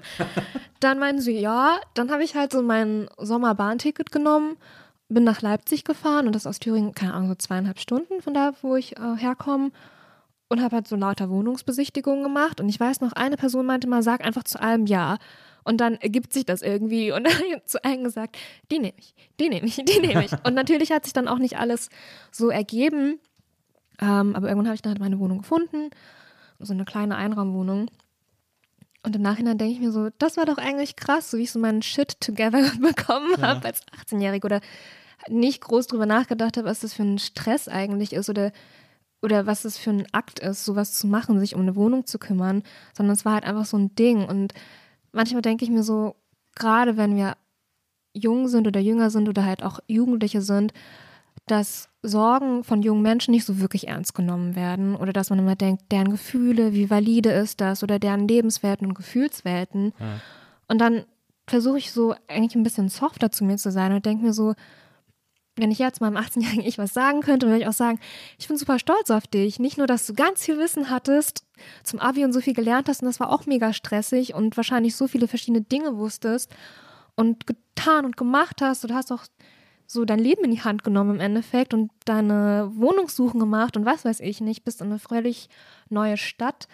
Und das ist toll und ähm, toll, dass du das so hinbekommen hast, würde ja. ich dann, glaube ich, gerne beim 18-jährigen Ich sagen, weil eigentlich ist es halt, das sind alles schwere Dinge und das ist halt auch ein völlig neuer Lebensabschnitt so. Und ich glaube, dass man da eigentlich gerade auch zu jungen Menschen sagen kann, toll, wie ihr das macht ja. oder wie ihr das durchsteht. Denn das ist ja auch immer mit ganz vielen Unsicherheiten so verbunden. Klar. Ja. ja also mega selbstständig, das ist wirklich der Hammer. ähm, ich, äh, also ich äh, meine, bei mir war das, ich glaube, ich war nicht so, also weiß ich nicht, ich habe ja mit 17, habe ich ja beim Fernsehen schon angefangen. Ja, das äh, ist mega krass. Und da, aber da, dann musste ich mich auch nicht mehr um viel kümmern, sozusagen. Da wurde mir viel abgenommen schon. Ähm, aber wenn ich mir jetzt meine Tochter angucke, die ist jetzt 20, äh, die macht auch ganz oft so, dass die, die sich so Jobs irgendwie selber organisiert. Also ich helfe irgendwie, wo ich kann und so, aber manchmal kommt sie dann um die Ecke und hat sich irgendwie selber was organisiert, was sie irgendwie jetzt machen will und was sie interessiert und so. Und dann denke ich, oh, das ist doch voll geil. Ja. Ähm, und dann versuche ich sie irgendwie überall immer so zu unterstützen, wie sie es gerade braucht, sozusagen. Äh, ja, genau. Und äh, ich finde das aber auch sehr beeindruckend. Aber ich finde das auch so geil, dass man so jung auch wirklich sich um sowas gar nicht schert. Also man, da man ja keine Vergleichswerte hat, denkt man auch nicht, das macht man jetzt so und so, sondern man macht es einfach, wie es einem logisch vorkommt, ja. sozusagen. Äh, und das ist irgendwie, das vermisse ich auch total, dass man so noch äh, agiert und durchs Leben geht. Ja, also irgendwann später, als dann noch mehr Aufgaben so auf mich zukamen, wie keine Ahnung, äh, wie machst du deine Steuer oder dies, das, Krankenkasse. So richtige Adulting-Momente, ja. wo ich, je älter ich wurde, desto mehr dachte ich immer so, oh Mann, oh, und das hört ja nie auf. Und dann muss man das alles so hinbekommen. Und ich hatte das Gefühl, so mit 18 fand, hatte ich schon auch Respekt davor. Ich dachte so, das mache ich jetzt. Und irgendwie jetzt hätte man da einfach noch mehr Enthusiasmus. Oder ja, als käme es einem noch nicht so schwer vor. Vielleicht, weil man auch aufgeregt war. Also dachte, jetzt geht was Neues los. Ich bin voll cool und erwachsen. Ich wohne hier alleine. ähm, hast du denn auf ähnliche Art und Weise auch dieses äh, Stipendium äh, bekommen, in dem du dich da einfach furchtlos beworben hast äh, dafür? Ach so, ähm, mein Stipendium im Masterstudium, meinst du? Genau. Du, mm. du hast ja in, äh, in ein Stipendium in Amerika äh, gehabt an der äh, Journalismusschule äh, an der Universität von Ohio. Mm, genau. Ähm, nee, das war schon zum Glück dabei sozusagen, denn äh, das ist so ein Partnerschaftsprogramm ah, ja. zwischen der Uni Leipzig und der University of äh, der Ohio University. Und ähm, die haben schon lange so eine Partnerschaft, aber das ist das Programm, das gibt es noch nicht so lange. Also ich war der dritte Jahrgang und das heißt halt, der Deutschstudiengang heißt Global Mass Communication und Journalism, ist halt an der Journalism School dort. Und es werden fünf Leute genommen und wenn du halt genommen wirst, dann ist das Stipendium schon dabei. Ah ja. Genau, also zum Glück muss man sich da nicht noch kümmern. Das ist halt voll interessant, dass du das fragst mit Stipendium und bla, weil ich denke da gerade so viel drüber nach. Diesen Monat ist nämlich meine BAföG-Zahlung fällig, Mhm. also meine BAföG-Schulden aus dem Bachelorstudium noch. Und ich habe halt voll lange darauf hingearbeitet, dass ich das dann wahrscheinlich jetzt diesen Monat an einem Batzen abzahlen kann. Und das war voll schwierig, weil das auch viel Geld auf einmal ist. Und ich halt ja auch aus einer Arbeiterinnenfamilie komme und da habe ich so viel drüber nachgedacht in Sachen Stipendium. Mit 18 wusste ich nicht, dass es sowas gibt. Oder ich wusste nicht, wie, wie man das überhaupt macht. Ja. Ich dachte so, oh, BAföG ist der Weg. Und war dann so, oh cool, BAföG, man kriegt hier Geld. genau. Und dann ich, Moment mal, nee, dann habe ich ja total die Schulden. ähm, und das ist halt interessant, dass du gerade nur dieses Stichwort Stipendium nennst, weil ich mir so dachte, es, also abgesehen davon, dass Strukturen da halt einfach falsch sind, dass Bildungszugänge einfach zu hoch gerade noch sind oder halt einfach nicht zugänglich genug sind. Dieses Ding, dass ich zum Beispiel nicht wusste, was Stipendien sind und ich halt schon viel eigentlich immer noch schon so recherchiert habe und so weiter, ist natürlich dann im Umkehrschluss, dass Leute, die halt vielleicht noch weniger darüber Bescheid wissen, dann denken, vielleicht studiere ich auch gar nicht, weil ich kann es mir wirklich gar nicht finanzieren. Und ich dachte so, oh Mann, also ich wusste nicht, dass es sowas gibt und dann kam BAföG und BAföG ist cool, hat mir einiges dann ermöglicht, aber jetzt stehe ich halt auch mit voll vielen Schulden da. Und das ist ähm, alles nicht so optimal ist. genau. Aber ja, beim Bachelor war es so und im Master hatte ich dann ein Stipendium zum Glück. Ja, das ist krass, dass Bildung so eng verknüpft ist mit, äh, mit Geld oder mit äh, Geld auftreiben müssen. Also ich Klar. meine, es, und, ich- und das, das Absurde ist, dass wir ja aus der aus einer relativ privilegierten Position heraus noch äh, argumentieren, weil Deutschland wirklich zu großen Teilen versucht, Bildung sehr niederschwellig zugänglich zu machen äh, und auch äh, finanziell niederschwellig zugänglich zu machen. Weil, äh, wenn wir jetzt von irgendwelchen Ivy League Colleges sprechen oder so, wo man sich, wo die Eltern irgendwie schon zehn Jahre bevor sie ein Kind planen, für sparen müssen, damit das Kind später mal aufs College gehen kann irgendwie.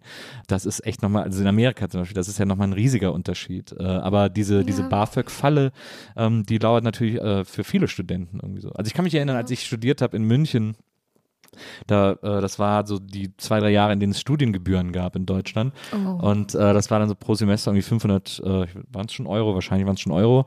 ähm, und die habe ich einfach manchmal nicht aufgetrieben bekommen. Also Ja, und dann genau. fliegt man halt raus. So. Ja, und ich dachte mir dann auch für Leute, die dann irgendwie aus welchem Grund auch immer kein BAföG bekommen, ist ja nicht so, wie dass dir das BAföG so hinterhergeschmissen wird. Auch wenn Leute das vielleicht oft denken. Es gibt ja dann doch einige Gründe, weshalb du es vielleicht nicht bekommst. Und dann müssen sie halt nebenbei arbeiten. Beispielsweise deine Eltern verdienen halt genug, sodass du eigentlich keinen BAföG-Anspruch hast. Aber dann haben diese Leute ein schlechtes Verhältnis zu ihren Eltern oder was auch immer, und kriegen halt kein Geld von denen. Also müssen sie dann halt doch arbeiten gehen auch. Und das ist ja mega prekär und dann bist du halt voll lange im Studium drin, weil du dich nicht auf dein Studium konzentrieren kannst, weil du so viel arbeiten musst. Und ich glaube, sowas wird dann halt oft nicht mitbedacht. Und ja, keine Ahnung, ist jetzt auch nicht so, dass ich voll den Schwerpunkt auf Bildung habe. Und aber ich denke natürlich über alle möglichen Ungerechtigkeitslagerungen in Deutschland nach. Und Bildung ist da auch ein Punkt. Also das ist auf jeden Fall eine Problematik, weil ähm, du hast gerade das angesprochen mit USA, das stimmt. Und dadurch, dass ich in den USA studiert habe und auch viele äh, Freunde und Freundinnen dort habe und auch Familie, gucke ich mir natürlich auch mal an, was im US-Diskurs geht. Und da ist da auch wirklich vieles, vieles falsch. Dann, was, was das Bildungssystem angeht oder wie, ähm, wie teuer das auch ist. Aber was da halt, was ich gut finde an ähm, Highschool oder in dem System, ist, dass halt nicht dein Leben sozusagen mit zehn Jahren entschieden wird, so wie es bei uns der Fall ist, nach der Grundschule so Realschule oder Gymnasium. Und dann heißt es immer, naja, man kann ja trotzdem noch später, wenn man studieren will und so, ähm, oder ein Abi will von der Realschule, Fachabi oder doch noch hochgestuft werden ins Gymnasium. Aber wie oft passiert das denn und wie vielen Menschen, wie vielen Menschen, wie vielen Kindern, wie vielen Zehnjährigen wird dann halt auch das so verbaut, weil sie halt einfach keine Empfehlung bekommen haben, aus welchen Gründen auch immer. Ist ja auch gerade viel bei bei äh, migrantischen Kindern so, dass die dann wie Default eher auf die Regel- oder auf die Hauptschule geschickt werden, aus Vorurteilen der Lehrer und Lehrerinnen. Und das ist halt echt krass. Also dieses große Entscheidung mit zehn Jahren, das ist doch eigentlich echt irre. Hm, naja, das stimmt. ja. Es wird sowieso, es wird, es werden äh, Kindern und Jugendlichen oft, werden oft vor Entscheidungen gestellt, die, deren Tragweite sie wirklich überhaupt gar nicht. Das, da ist, ist man mehr angewiesen auf Erziehungsberechtigte oder, oder Personen, die sich um die Kinder kümmern, die dann diese Entscheidungen ein bisschen für die treffen. Ähm, Ja. weil man das als Kind nicht, natürlich nicht checkt. Also irgendwie. Genau, also ich glaube, hier in Deutschland fände ich es dann noch besser, wenn es diese Entscheidung erst später gäbe oder dass halt Mhm. alle wie so einen Grundabschluss machen dann und dann kannst du noch Abi drauf machen oder Mhm. irgend sowas. Aber halt nicht so wie, ja, jetzt bist du schon zehn Jahre alt, jetzt kannst du mal diese große Du Lebensentscheidung bist schon zweistellig. Ja, genau. Also das finde ich schon irgendwie krass, ja. Wie war das denn in Ohio? Das ist ja quasi äh, Bible Belt. Wie war das denn da zu studieren? Ja, also du kommst aus einer Kleinstadt, ich auch. Ja. Wir haben beide gerade gesagt, äh, wir wollten dann nicht mehr in der Kleinstadt sein. Und ich weiß noch, also ich fahr, äh, ich schlafe halt oft ein auf Autofahrten und bin ich so gefahren, also ich saß auf dem Beifahrersitz, bin eingeschlafen, aufgewacht und dann war ich in so einem kleinen Ort und dann ich so, ja, wir sind da. Und ich dachte so, äh, wo wir jetzt hier durchfahren oder Tankstelle oder Ja. wie. Also, nee, das ist der Ort. Also, oh mein Gott, nein. also, es, halt, es war eine sehr intensive Zeit dort auch, weil man sagt auch immer so, Grad School ist live, weil ähm, du wirklich, wenn du an der Grad School bist und dein Masterstudium halt da machst, das ist wirklich so intensiv. Also, und bei mir war es noch krasser, weil ganz viele Studieninhalte in ein Semester gestopft worden sind, weil es ja ein Doppelmasterabschluss ist. Also man studiert halt, es ist nicht so vorgesehen, dass du doppelt so lange studierst und dann zwei Master bekommst, sondern dass du in der Zeit von einem Master zwei Master machst. wow. Ja. Genau. Und das war schon sehr intensiv dort, ähm, weil ich immer nur Uni, Uni, Uni gemacht habe. Und Ohio University ist halt known as a Party College so. Yeah. genau, weil die Undergrads wiederum, die Bachelorstudies und das Bachelorstudium ist halt auch viel leichter, die ganze Zeit immer gefeiert haben. Und da war halt auch voll so das äh, Fake-ID-Game richtig krass, denn du kannst ja eigentlich nur in Bars, wenn du 21 bist. Ja. Und die Studis, die da rankommen oder ankommen, die sind ja 18. Ja. Also theoretisch kannst du dann gar nicht in die Bar, in den Club und so weiter. Und da gab es so voll das Fake-ID-System, dass die halt da rein konnten in die Bars, weil die Bars haben ja wiederum davon gelebt, dass die ganzen Studis da hingehen. Hast du, hast du auch eine Fake-ID? Nee, ich war ja schon über 21. Ah, ja. Aber das fand ich halt auch heavy, denn ich habe natürlich sehr viel drüber nachgedacht, wie es ist, jetzt schon wieder in einer Kleinstadt zu sein. Ich wollte nie wieder in einer Kleinstadt wohnen und jetzt bin ich zum Studium in der übelsten Kleinstadt, in der Pampa, die nächstgrößere Stadt, also Columbus, die Hauptstadt von Ohio, auch 40 Meilen entfernt. Wie viele Kilometer sind das? 60 Kilometer? Keine Ahnung. Auf jeden Fall weit weg. Und das war Aber, krass. aber muss man auch sagen, für USA sehr normale Entfernung, weil Ja. da einfach alles im Auto gemacht wird und man ja ab Stimmt. 15 schon Auto fahren darf und so. Genau, ja. ähm, ja, ab 15 kannst du Führerschein machen, dann ab 16 kannst du fahren. Und das war auf jeden Fall heavy für mich. Also dadurch, dass der Workload auch so hoch war, hatte ich manchmal das Gefühl, jetzt hätte ich so eine ganz lange Panikattacke gehabt. Aber das so zu sehen, das Studium dort, das hat mich auf jeden Fall auch auf gewisse Art und Weise halt geprägt, wie ich einfach Zusammenhänge verstehe oder wie ich halt vielleicht soziale Realitäten besser verstehen kann. Denn Athens, dieser Ort, da wohnen, glaube ich, so 6000 Leute und dann haben die, keine Ahnung, 20.000 Studis. Ach. Also es sind Ja, sehr, sehr viele Studis und wenn die halt im Sommer nicht da sind, ist da auch nichts los.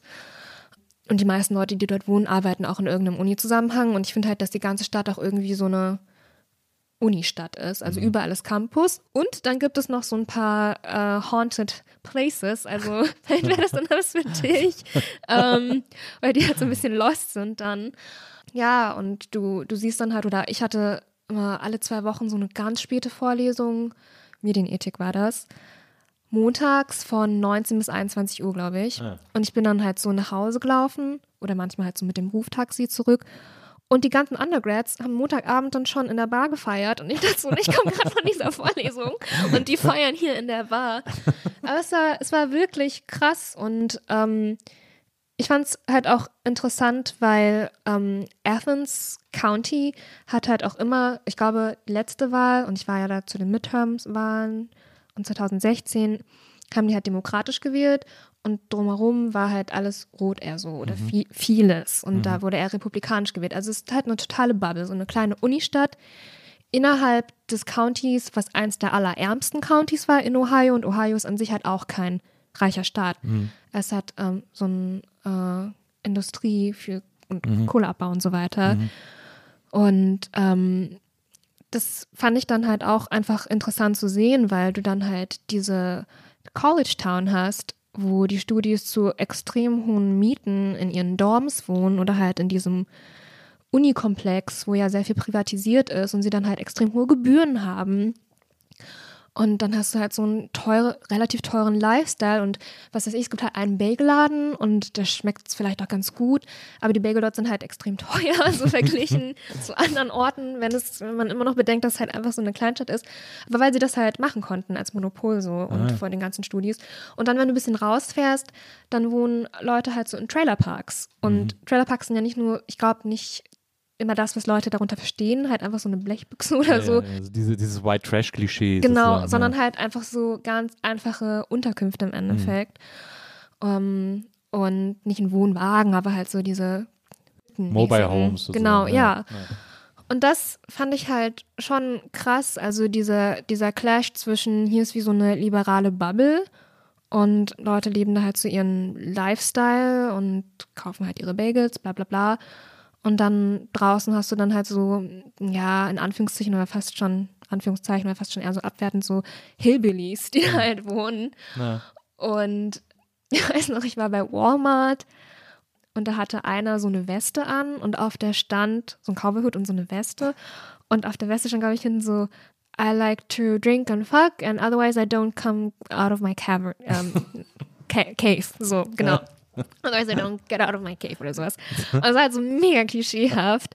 Und so Leute, die halt so T-Shirts mit so heulenden Wölfen drauf haben klar. oder so. Und ich dachte mir dann halt, wenn so Kommilitonen oder Kommilitonen von mir aus Deutschland dann vielleicht hier sind und nicht so viel andere US-Experience dann haben, dann gehen die natürlich mit dem übelsten USA-Klischee dann auch wieder so nach Hause. Ja.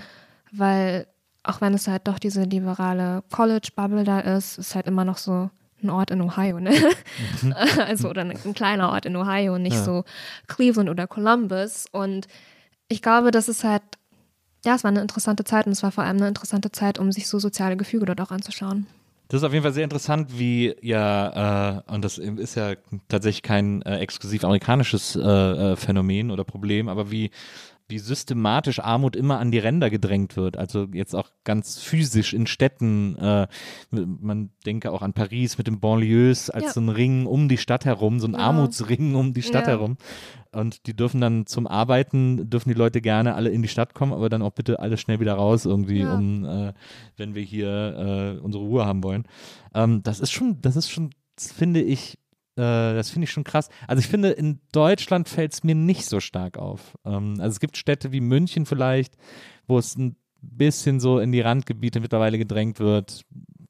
Köln, ja, wahrscheinlich mittlerweile auch. Ist ja alles so teuer geworden. Aber in Berlin ist es, ist es zum Beispiel immer noch sehr äh, durchmischt. finde ich. Ja, weil also ich finde, in Deutschland fällt es einem schon auch auf, vor allem in Großstädten, je nach so Außenbezirk oder halt Außen. Ja gut, also jetzt halt Marzahn ist natürlich zum Beispiel. Ja, oder Ähm, ich hatte da neulich auch so ein Gespräch mit einer Person, ich glaube, ein Monolog. Die Person hat geredet und ich habe gedacht. ähm, die Person auch irgendwie gesagt, ja, und Migranten oder irgendwas und Außenbezirk oder dann wohnen die da und in ihren Vierteln.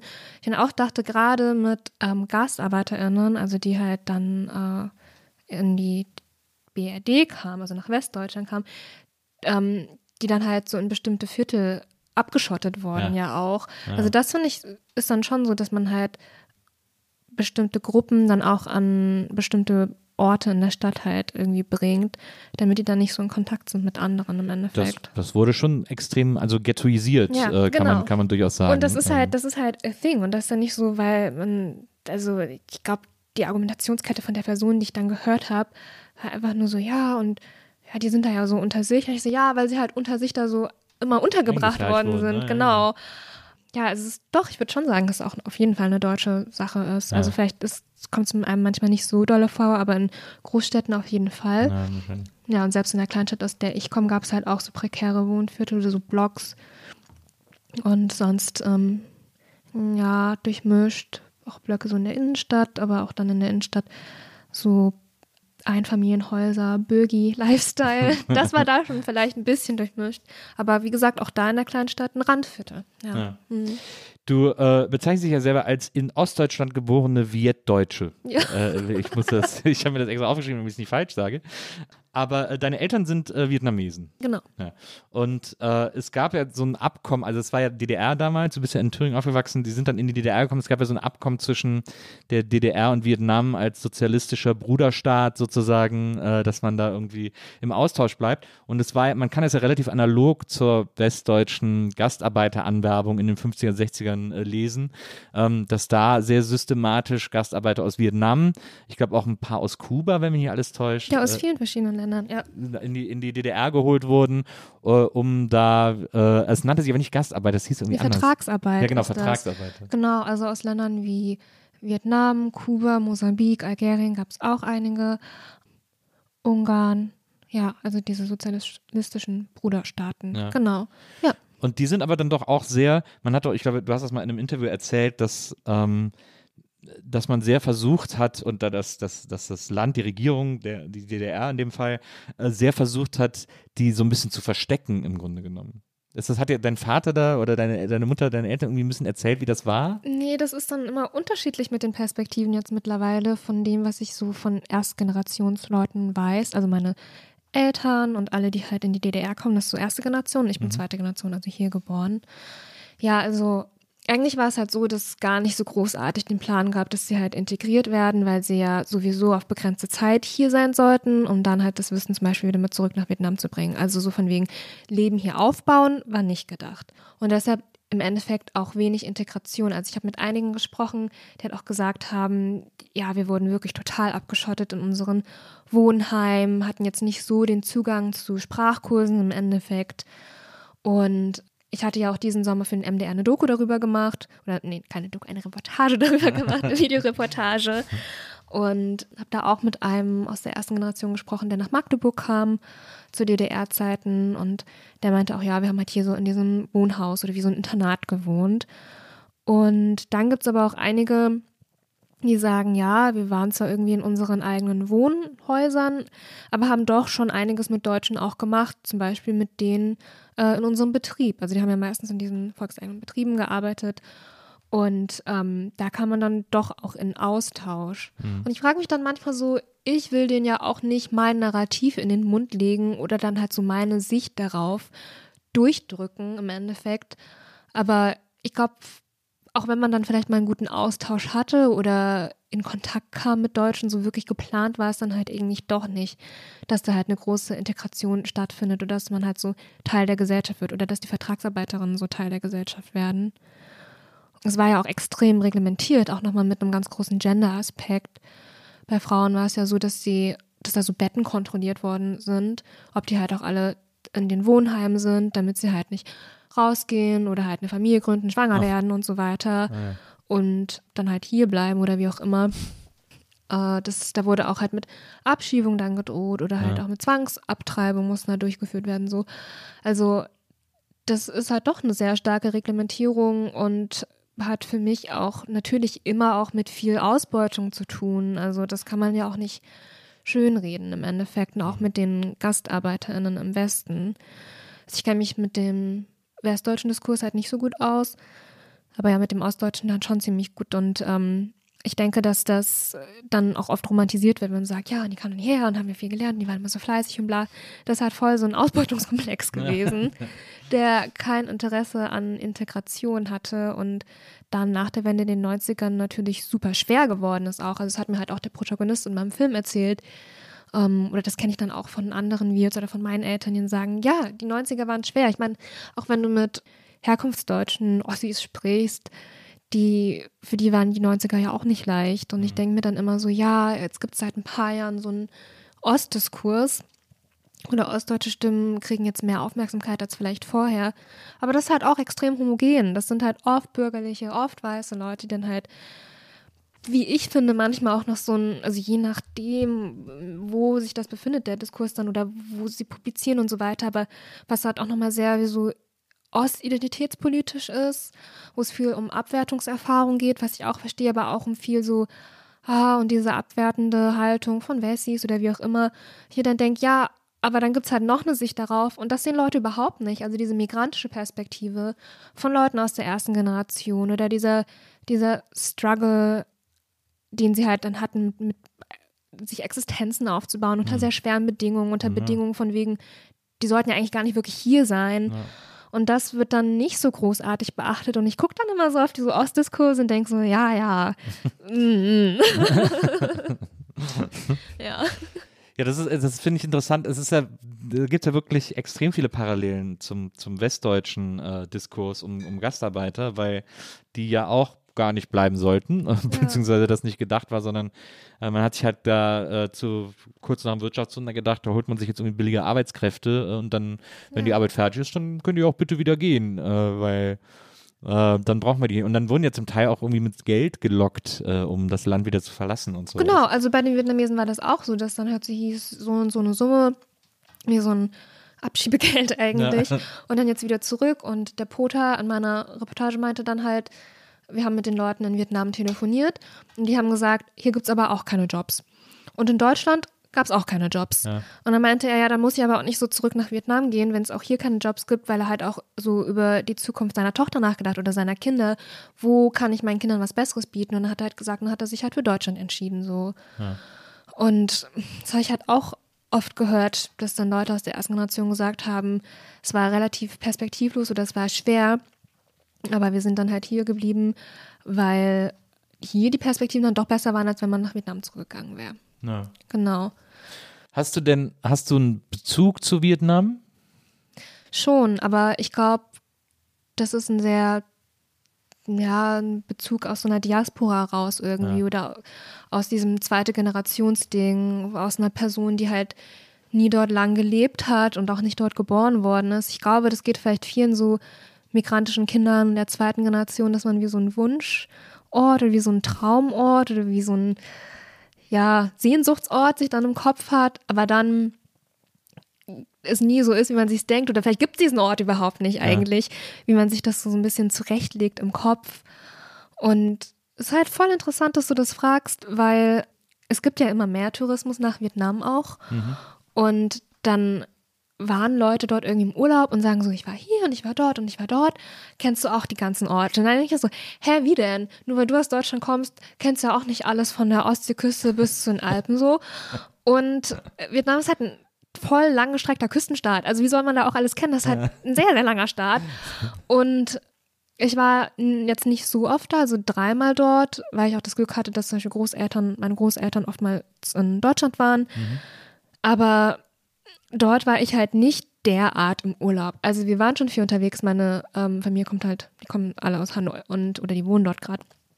Und dann ist man mal so rumgefahren zu Verwandten ans Meer oder vielleicht auch mal an diese und jene Stadt, aber nicht so, dass man rumfährt und Urlaub macht. Weil wenn ich das wollen würde, dann müsste ich wahrscheinlich so mm, meine Sachen packen und mein Geld in die Hand nehmen und dann nach Vietnam und sagen, ja, ich mache jetzt hier so eine Tour oder was weiß ich. Ja. Aber wenn ich halt nach Vietnam fliege oder die Male, als ich nach Vietnam geflogen bin, dann war es halt dort, um halt so Familie zu. Familienurlaub. Ja, ja Familie zu treffen mhm. und während dann halt andere Leute so in ihrem Touri-Dasein durch die ganzen Städte fahren oder was weiß ich, durch die ganzen Urlaubsorte, fahre ich halt so mit meinem Großvater zu seinen ganzen Brüdern und Cousins so. Und das ist was ganz anderes. Das ist auch eine ganz andere Art von Urlaub. Oder vielleicht nicht mal so wirklich Urlaub ja, dann. Ja. Und ich glaube, dass dann mein Bezug auch nochmal so ganz speziell ist und eher so, ja, hier habe ich halt einen starken identitären Bezug zu so, ähm, oder einen Identitätsbezug zu wird Deutsch sein, mit dieser Betonung auf Bindestrich und Deutsch, mhm. während ich halt natürlich schaue, was in Vietnam so läuft, aber halt keine Vietnam-Expertin bin und das ist einfach wie so eine Identität, die sich an was anlehnt, was vielleicht gar nicht so konkret ist und in mhm. dem Sinne auch gar nicht so in Vietnam da ist, sondern halt einen starken Deutschlandbezug hat. Ja.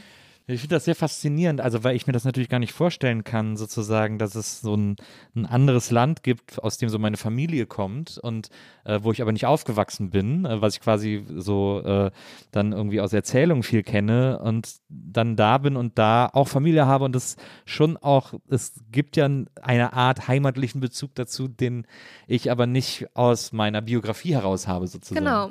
Und das finde ich irgendwie, das muss ein total schräges Gefühl sein. Ja, ich glaube, dass halt viel viele aus der zweiten Generation dann manchmal auch wie so ein Disconnect empfinden. Also manchmal vielleicht auch schon einfach sprachlich. Also ich glaube, dass man über Sprichst du gut Vietnamesisch? ja, halt so lala. Also Ja. ich glaube, das ist schon ganz gut. Meine Mutter sagt auch, dass es gut ist. Aber ich würde es gern viel Aber besser was können. Mutter halt so sagen. Ja, genau. Nee, die ist schon knallhart. äh, oder ehrlich, was das angeht. Ähm, ich hatte halt neulich mein erstes Interview ähm, mit jemandem auf Vietnamesisch geführt und da war ich auch mega stolz drauf. Ja. Und ähm, einer aus der ersten Generation meinte mal, ich müsste wahrscheinlich einfach nur so ein bisschen Zeit in Vietnam verbringen, drei Monate, und dann ist es echt gut. Aber es ist halt nicht so, also mein Englisch ist halt viel, viel besser zum Beispiel als mein Vietnamesisch. Und ich glaube, dass für viele dann Mikras so der Disconnect da ist, wenn du dich allein schon nicht so gut mit deinen Eltern irgendwie verständigen kannst. Und ich habe halt ein großes Glück, dass meine Eltern auch gut Deutsch sprechen können und auch viel verstehen. Und da ging das auch immer irgendwie, aber ich glaube, das können halt viele nachvollziehen, wenn du das Gefühl hast, dich und dein Innerstes einfach nicht so richtig ausdrücken zu können, weil meine innersten Emotionen, ja, auf Englisch könnte ich es halt auch, aber auf Vietnamesisch so, mir fehlen die Vokabeln dafür. Ich, ich weiß gar nicht, wie ich das dann machen sollte. Ja. Und ich glaube, egal wie gut halt auch so das Deutsch meiner Eltern ist, das, was sie dann halt vielleicht so ganz innerlich ausdrücken wollen würden, das würde dann nur auf Vietnamesisch am besten klappen. Und mittlerweile ist mein Vietnamesisch auch so gut, dass ich das dann verstehe, aber es gab auch mal eine Zeit, da war das halt nicht so. Oder wo ich mal so dachte, boah, ich bin wie so eine relativ schlechte Vietnamesin, weil ich die Sprache so und so halt nicht so gut kann. Oder weil ich das und das nicht so kenne. Ich glaube, dass das immer wieder zu so kleineren oder größeren Identitätskrisen führen kann. Also ich bin da jetzt eigentlich ganz zufrieden mit all dem, wie es halt so für mich ist. Und für mich kommt halt auch nochmal diese ganz spezielle ostdeutsche Komponente dazu, diese Wirt-Ostdeutsche. Aber auf jeden Fall ähm, kann man da viel drüber nachdenken und auch ins Grübeln kommen. Ja. Ja, es ist ja, ich finde das ja bei dir so spannend, weil sich das, weil sich das bei dir biografisch, ähm, und du bist jetzt Mitte 20, äh, aber weil es bei dir biografisch schon so viele Bezugspunkte gibt äh, und, und, äh, und so eine Zusammensetzung, dass ich glaube, das ist am, am ja, weiß ich, ist ja auch nicht alles bewusst passiert, aber ich äh, glaube, das ist am äh, das bringt einem selbst am meisten, wenn das so, wenn man so viele Einzelteile hat, die man zu so einem Ganzen äh, zusammensetzen kann, auch mit deiner Zeit in Amerika und also erzählt von Familie in Amerika und so weiter und so fort. Wenn man dann so diese, so viele Bezugspunkte hat irgendwie, dann ist das, dann fühlt man sich nicht so lost, weil man irgendwie quasi überall zu Hause, also jetzt so doof gesprochen, aber weil man Ja. irgendwie so überall zu Hause ist und auch sein kann irgendwie. Das stimmt. Also ich hatte da mit meiner besten Freundin jetzt die Tage drüber gesprochen, weil ich ja jetzt beim NDR arbeite, aber noch in Leipzig wohne. Und ähm, Musst du da jetzt eigentlich nach Norddeutschland, nach Hamburg oder so ziehen? also ich pendel halt jetzt noch und ähm, so ein Volo, das ist ja ziemlich unbeständig im Endeffekt. Wir haben so Seminarphasen in Hannover und arbeiten in Hamburg oder wo auch immer. Ich war halt jetzt in Göttingen stationiert, die erste Station. Und da fahre ich halt jetzt gerade immer noch zurück nach Leipzig am Wochenende und unter der Woche wohnen wir halt in Dienstwohnungen so. Ja. Aber ich denke mal, wenn dann diese Phase kommt, wo ich halt vor allem nur noch in Hamburg arbeite, dann werde ich nächstes Jahr auch nach Hamburg umziehen. Und ich sehe mich dann auch in Hamburg für die nächsten Jahre. Naja. Aber nicht für immer, denke ich mal, weil ich mich, es gibt keinen Ort, an dem ich mich für immer irgendwo sehe. Ja. Also ich kann mir halt vorstellen, ähm, auch wieder in DC zu wohnen. Ich habe mal in DC gewohnt, vielleicht als Korrespondentin, vielleicht auch nicht, vielleicht nach Seattle. Das, äh, Washington DC, das ist ja vielleicht eine geile Stadt. Ja, es ist eine ganz spezielle Stadt. Was Ja. hast du für einen Bezug zu der Stadt? Ich bin äh, vor zwei Jahren, als man noch reisen konnte, also 19, ich glaube Ende 19 war das, äh, wenn mich alles täuscht, da haben wir eine Reise gemacht mit meinen Schwiegereltern, weil äh, die Mutter meiner Frau äh, 60 geworden ist und wollte unbedingt mal nach Amerika. Eigentlich wollte sie äh, den Weihnachtsbaum am Rockefeller Center mal sehen äh, in New York. Ah. Und, äh, und dann haben wir gesagt, komm, machen wir es doch ein bisschen interessanter. Und dann sind wir nach Miami geflogen und haben einen Roadtrip bis New York gemacht. Ach, ähm, was. Ja, und waren so drei, vier Wochen unterwegs irgendwie. Das ja echt Und haben dann so verschiedene Orte sind, äh, waren erst in Miami äh, ein paar Tage, dann waren wir natürlich Orlando, äh, Universal Studios, Ja. dann sind wir in die Smoky Mountains rein, äh, nach Gatlinburg, was auch einer der weirdesten Orte des Universums ist. Ähm, und ähm, dann sind wir äh, zurück sind nach Savannah, was einfach so haben wir gedacht, ja komm, fahren wir hin, liegt am Weg und haben uns schockverliebt in diese Stadt, weil Ja. die so schön ist. In welchem Stadt? Äh, Georgia. Ja. Also Savannah ist ein unf unfassbares Juwel an Stadt, muss man wirklich sagen. Hä, wie seid ihr denn gefahren? So richtig so Florida und dann im Süden und dann so nach Norden? Ja, wir sind also noch richtig nach Norden. Und dann sind wir, ähm, äh, weiß gar nicht mehr, dann sind wir nach Washington, glaube ich. Und dann noch nach Atlantic City und dann New York. So. Also das, Ah. das war so die Route. Warte in einem Casino in Atlantic City. Ja, ja. Das war in so einem Casino-Hotel. Das war auch so sehr, das war wieder einer dieser trostlosen Orte. Ja. Äh, also da habe ich mich wahnsinnig wohl gefühlt. Das war wirklich super sad da. Aber, äh, aber Washington, äh, wo wir gedacht haben, ja, man will ja einmal irgendwie so vom Weißen Haus stehen oder so, einmal Washington sehen, wenn man da irgendwie schon mal ist. Da war ich ja so geflasht von, wie geil diese Stadt ist. Was Also, fandest du gut an DC? wir sind, wir waren, glaube ich, nur zwei Tage da, deswegen haben wir uns natürlich sehr touristisch bewegt, aber wir sind dann da über diese Museumsmeile gelaufen. Ja. Und äh, ich war erst mit, äh, mit Maria im äh, Museum für Black History, Ja. äh, was wahnsinnig toll ist und sehr, sehr ergreifend ist. Ja, ist auch ein Neubau. Genau, und das, Genau. das war wirklich, also das war schon, das hat mich schon umgehauen. Dann ist sie, wollte unbedingt ins Kapitol, dann ist sie ins Kapitol Mhm. und äh, wir haben uns dann alle getrennt und ich bin ins äh, Museum für Modern Art äh, äh, gegangen. Gibt es ja auch eins in diesem, Ja. in, auf dieser Museumsmeile, äh, weil ich mir gern so moderne Kunst angucke. Und dann haben wir uns noch getroffen in dem Theater, wo Lincoln erschossen wurde, ist ja auch ein Museum Ja. wo man dann gegenüber in das Haus, wo er dann hingetragen wurde und so. Also das haben wir uns alles angeguckt und sind aber auch so ein bisschen durch Washington spaziert und gelaufen und so und wir war, haben die ganze Zeit gedacht, boah, das ist echt eine super interessante Stadt. Also das, Ja. hat mir echt gut gefallen. Das ist echt interessant. Also ich liebe die ganzen Museen dort auch. Also was du ja beschrieben hast, das ist so das National Mall und da sind so die Smithsonians und ich finde es auch gut, dass es halt kostenlos ist. Also ich finde in DC, da hast du natürlich auch eine krasse Arm-Reich-Schere. Aber anders als in anderen Großstädten kostet ja Public Transport, also der Bus nur einen Dollar. Und das ist halt echt günstig und die ganzen Museen kostenlos, das ist halt auch echt gut. Ja. Ja, aber in meinen Liebsten warst du dann nicht, weil ich war, ich mag das ähm, Smithsonian Museum für National History Ah ja, ja. und das Air and Space finde ich auch krass. Ja. Ähm, jetzt nicht so, dass ich so übelste Luftfahrt-Nerd bin, aber das ist natürlich trotzdem interessant, Ja. wenn die da auch so eine Kopie von dem Hubble-Teleskop haben zum Beispiel. Ja. Und der Botanische Garten ist auch super dort. Aber ja, also man kann gar nicht alles schaffen. Ich habe ja da zwar gewohnt, aber habe auch nie alle Museen gesehen, weil es ja, das ist ja ein Museumskomplex. Und wenn man das so anschaut mit unterirdisch, unter, unterirdisch verbunden, ist ja einer der größten Museumskomplexe der Welt. Oder halt, wenn man das als ein Museum sieht, dann das größte im Endeffekt, das Smithsonian-Komplex. Aber ja, ich finde es interessant. Also ich mag DC auch und ich glaube, es ist auch so die Nostalgie. Und ich habe ja auch Familie dort und bin halt auch noch oft dort. Andererseits denke ich manchmal so, direkt DC ist auch wie so der Mensch gewordene Brunch. Ich weiß nicht. Also, ähm, ja, ich habe wie so eine, so eine ambivalente, ein ambivalentes Verhältnis zu der Stadt. Aber an sich, ja, ich finde es auch Ein interessant. dort. ambivalentes, äh, ein ambivalentes Verhältnis. Ich finde, ich habe noch nie so viele Hubschrauber gehört und gesehen wie in, wie in Washington. Das Mhm. hat mich, das hat mich, weil da ja einfach jeder jede Strecke mit dem Hubschrauber macht, so in etwa. Ja. Das finde ich total krass. Äh, Da sind so viele Leute, die so diese Strecken mit Hubschraubern zurücklegen. Das habe ich noch nie irgendwo erlebt. Ey, das habe ich ja auch nicht mitbekommen, als ich dort war. Ja, heavy. Das fand ich irgendwie, äh, das fand ich abgefahren. Ich habe dann auch später erfahren, dass Washington wohl auch eine sehr äh, schöne und vitale queere Szene haben soll. Äh, das wurde mir dann erzählt. Das habe ich da leider nicht gesehen. Das habe ich aber in Savannah entdeckt. Da bin ich abends dann noch alleine rumgezogen und bin dann in so einem, in so einer queeren, in so einem queeren Zentrum gelandet, äh, wo irgendwie auch, äh, da war irgendwie oben erst noch eine alternative äh, burleske Strip-Show sozusagen und im Keller war dann irgendwann so ein, äh, so ein Drag-Walk und sowas. Und äh, da hat es mir auch wahnsinnig gut gefallen. Also das war, äh, also Savannah ist wirklich ein Geheimtipp. Das muss man sich mal, das muss man sich mal angucken. Das ist wirklich wahnsinnig schön. Und ich habe dann auch äh, erfahren, das haben wir dann irgendwie nachgelesen, ist eine von nur, ich glaube, fünf oder sechs Städten äh, in Amerika, in denen man auf der Straße Alkohol trinken darf. Ach was, ja. das war schon so ein Ding, das stimmt. Aber dann habe ich gerade gesagt, der Mensch geworden, also der Stadt gewordene Brunch meine ich natürlich. Das Bottomless Brunch ist da schon so ein Ding. Also ich trinke ja keinen Alkohol, aber ähm, als ich dann so mit Freunden brunchen wollte und die dann meinten, ja, und man kann halt, das Beste daran ist halt, dass es bottomless ist und du kannst halt voll viel Daydrinking und überhaupt schon trinken. Also das bringt mir gar nichts, ich trinke keinen Alkohol.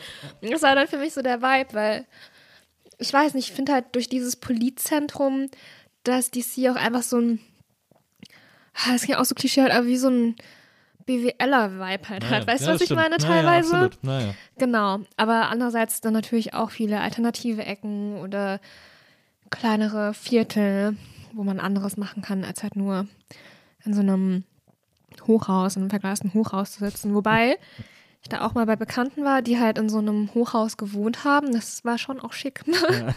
Mit einem Pool auf dem Dach.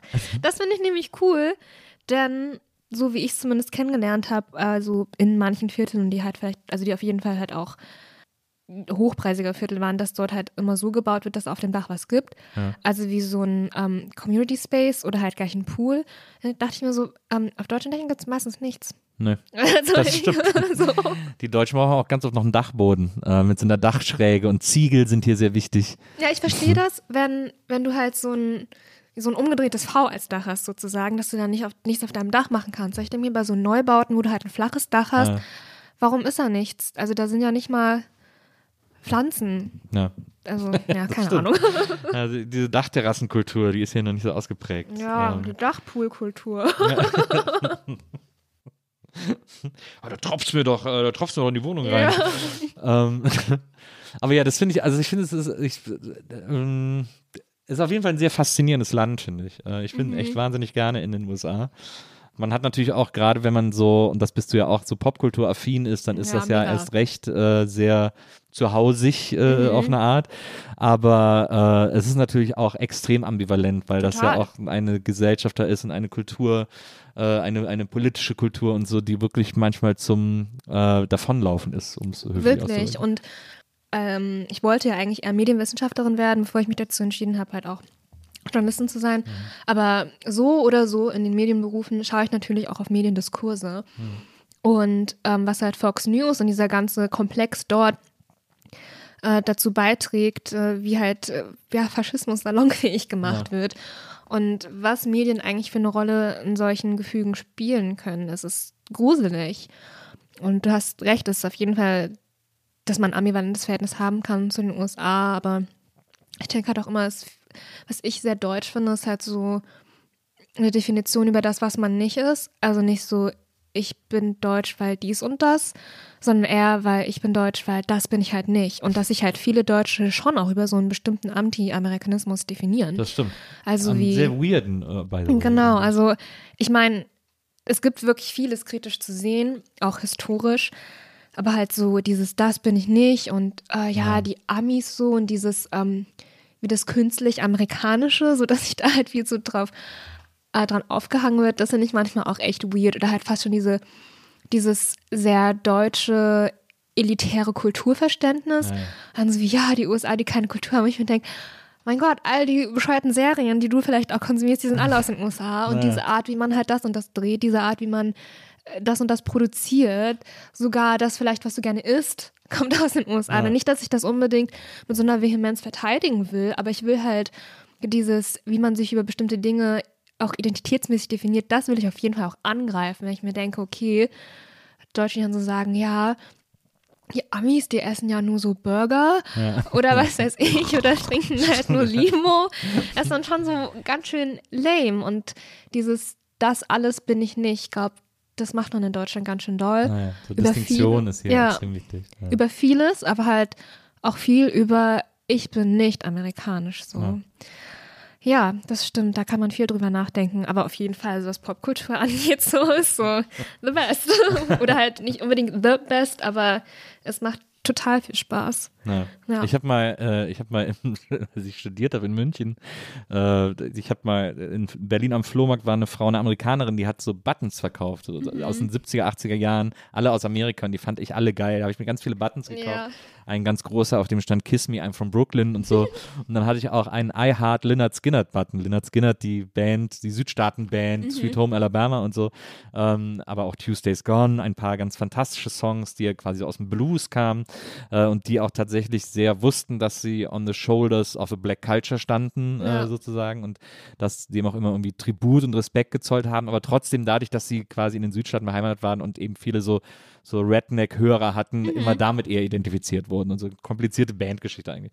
Und, äh, und dann hatte ich aber eben diesen Button I Heart Lynyrd Skynyrd und dann war ich abends auf so einer Party irgendwo in München, ich weiß gar nicht mehr, was das war, keine Ahnung, Kurzfilmpremiere oder so, war ja im Rahmen des Filmstudiums. Und dann stehe ich auf der Tanzfläche und wir waren alle so ein bisschen betüttelt irgendwie und dann äh, meine, meine, meine Bezugsgruppe, die haben sich irgendwie noch überlegt, wo wir hingehen sollen. Und ich stand dann da allein, habe so ein bisschen getanzt und dann kommt so ein Typ zu mir, hat mich aus dem Nichts so geschubst und er hat dann so auf meinen Button gezeigt und hat gesagt, ey, das sind voll die Rassisten. und ich gucke ihn so an und ich, und ich bin wirklich, also ich bin ein extremer Schisser. Ne? Ich bin mein ganzes Leben lang, habe ich es immer irgendwie geschafft, Prügeleien zu entgehen und dem aus dem Weg zu gehen und das so auch so 100 Meter gegen den Wind schon zu riechen, wenn irgendwo eine Schlägerei ansteht und dann einfach einen anderen Weg zu gehen und so. Also das habe ich immer, das hatte ich immer äh, sehr gut drauf. Aber da an dem Abend habe ich gedacht, oh, jetzt will ich, jetzt lasse ich es mal ein bisschen drauf ankommen. Jetzt, jetzt habe ich Lust drauf. Ja, Und dann sage ich, wie, was ist denn los? Ja, hier, da die Band auf deinem Button, äh, das waren Rassisten. Und dann habe ich den so angeguckt und gesagt, wenn es die Band nicht gegeben hätte, wird es heute mindestens 50 Prozent der Bands, die du gut findest, nicht geben. Und dann hat der richtig geschnauft, dann war der, war der richtig sauer und hat gesagt, hm, ja, welche denn? Und dann habe ich gesagt, naja, zum Beispiel Guns N' Roses. Und der so, die finde ich gar nicht gut. Und habe ich gesagt, oh ja, ja, das sagst du mir jetzt. Und dann hat er sich so von mir aufgebaut, hat so Oh Gott. Ach, und dann ist er einfach gegangen. ich habe ich hab den einfach die ganze Zeit ausgelacht, weil es so albern war, jemanden so von der Seite irgendwie wegen einem Button anzuhauen. Irgendwie. Ja. Und Wobei ich muss sagen, wenn du da für dich entscheidest, da so in die Presche zu springen und zu sagen, nö, die waren gar nicht so rassistisch, so, ah, vielleicht not the cutest thing to do. Das stimmt, ja, das stimmt. so, das stimmt. Oder nicht der richtige Fight.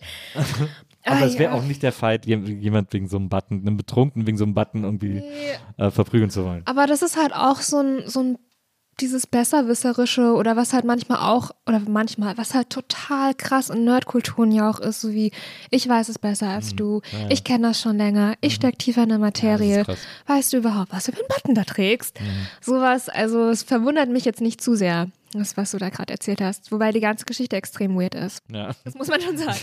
ich finde es ich find auch, ich finde diese Fankultur auch, also ich bin zum Beispiel, Weezer ist so meine große Lieblingsband. Mhm. Und äh, und dann kriege ich immer wieder von, das, ich erzähle das auch immer überall und so, und dann kriege ich ganz oft von so Weezer-Fans, äh, die übrigens in großen Teilen ganz schlimm sind, weil sie nur die ersten beiden Alben als ja. gut gelten lassen und den Rest Trash nennen, was dann nicht stimmt, aber ähm, dann werden oft so, dann kriege ich mir oft so Fragen so, ja, wie fandst du denn die 96er Aufnahme von der B-Seite von und dann bin ich immer so, ja, okay, das interessiert mich dann auch wirklich gar nicht. Also ja. da darüber muss ich mir das ist toll, dass du das weißt, aber keine Ahnung, weiß ich nicht. Und dann wird man direkt nicht mehr so als Fan ernst genommen. Ja, so. ich verstehe das nicht so richtig, weil also das ist halt auch wieder dieses Abgrenzungsding mhm. oder es ist ja immer irgendwas mit Leuten, wenn die sich halt besser fühlen oder nur besser fühlen können, wenn sie sich so über dich erheben, moralisch, mit ihren Interessen oder was weiß ich. Mhm.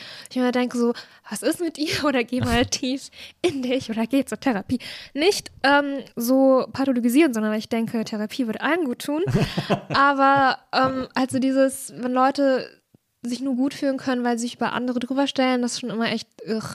Und ja, in so Fandoms hast du das halt wirklich doll, auf jeden ja. Fall. So, kennst du das dann wirklich oder das und das? Und es gibt halt so wholesome Fan-Communities, denke ich, und manche, die halt natürlich mega toxisch sind. Und ja.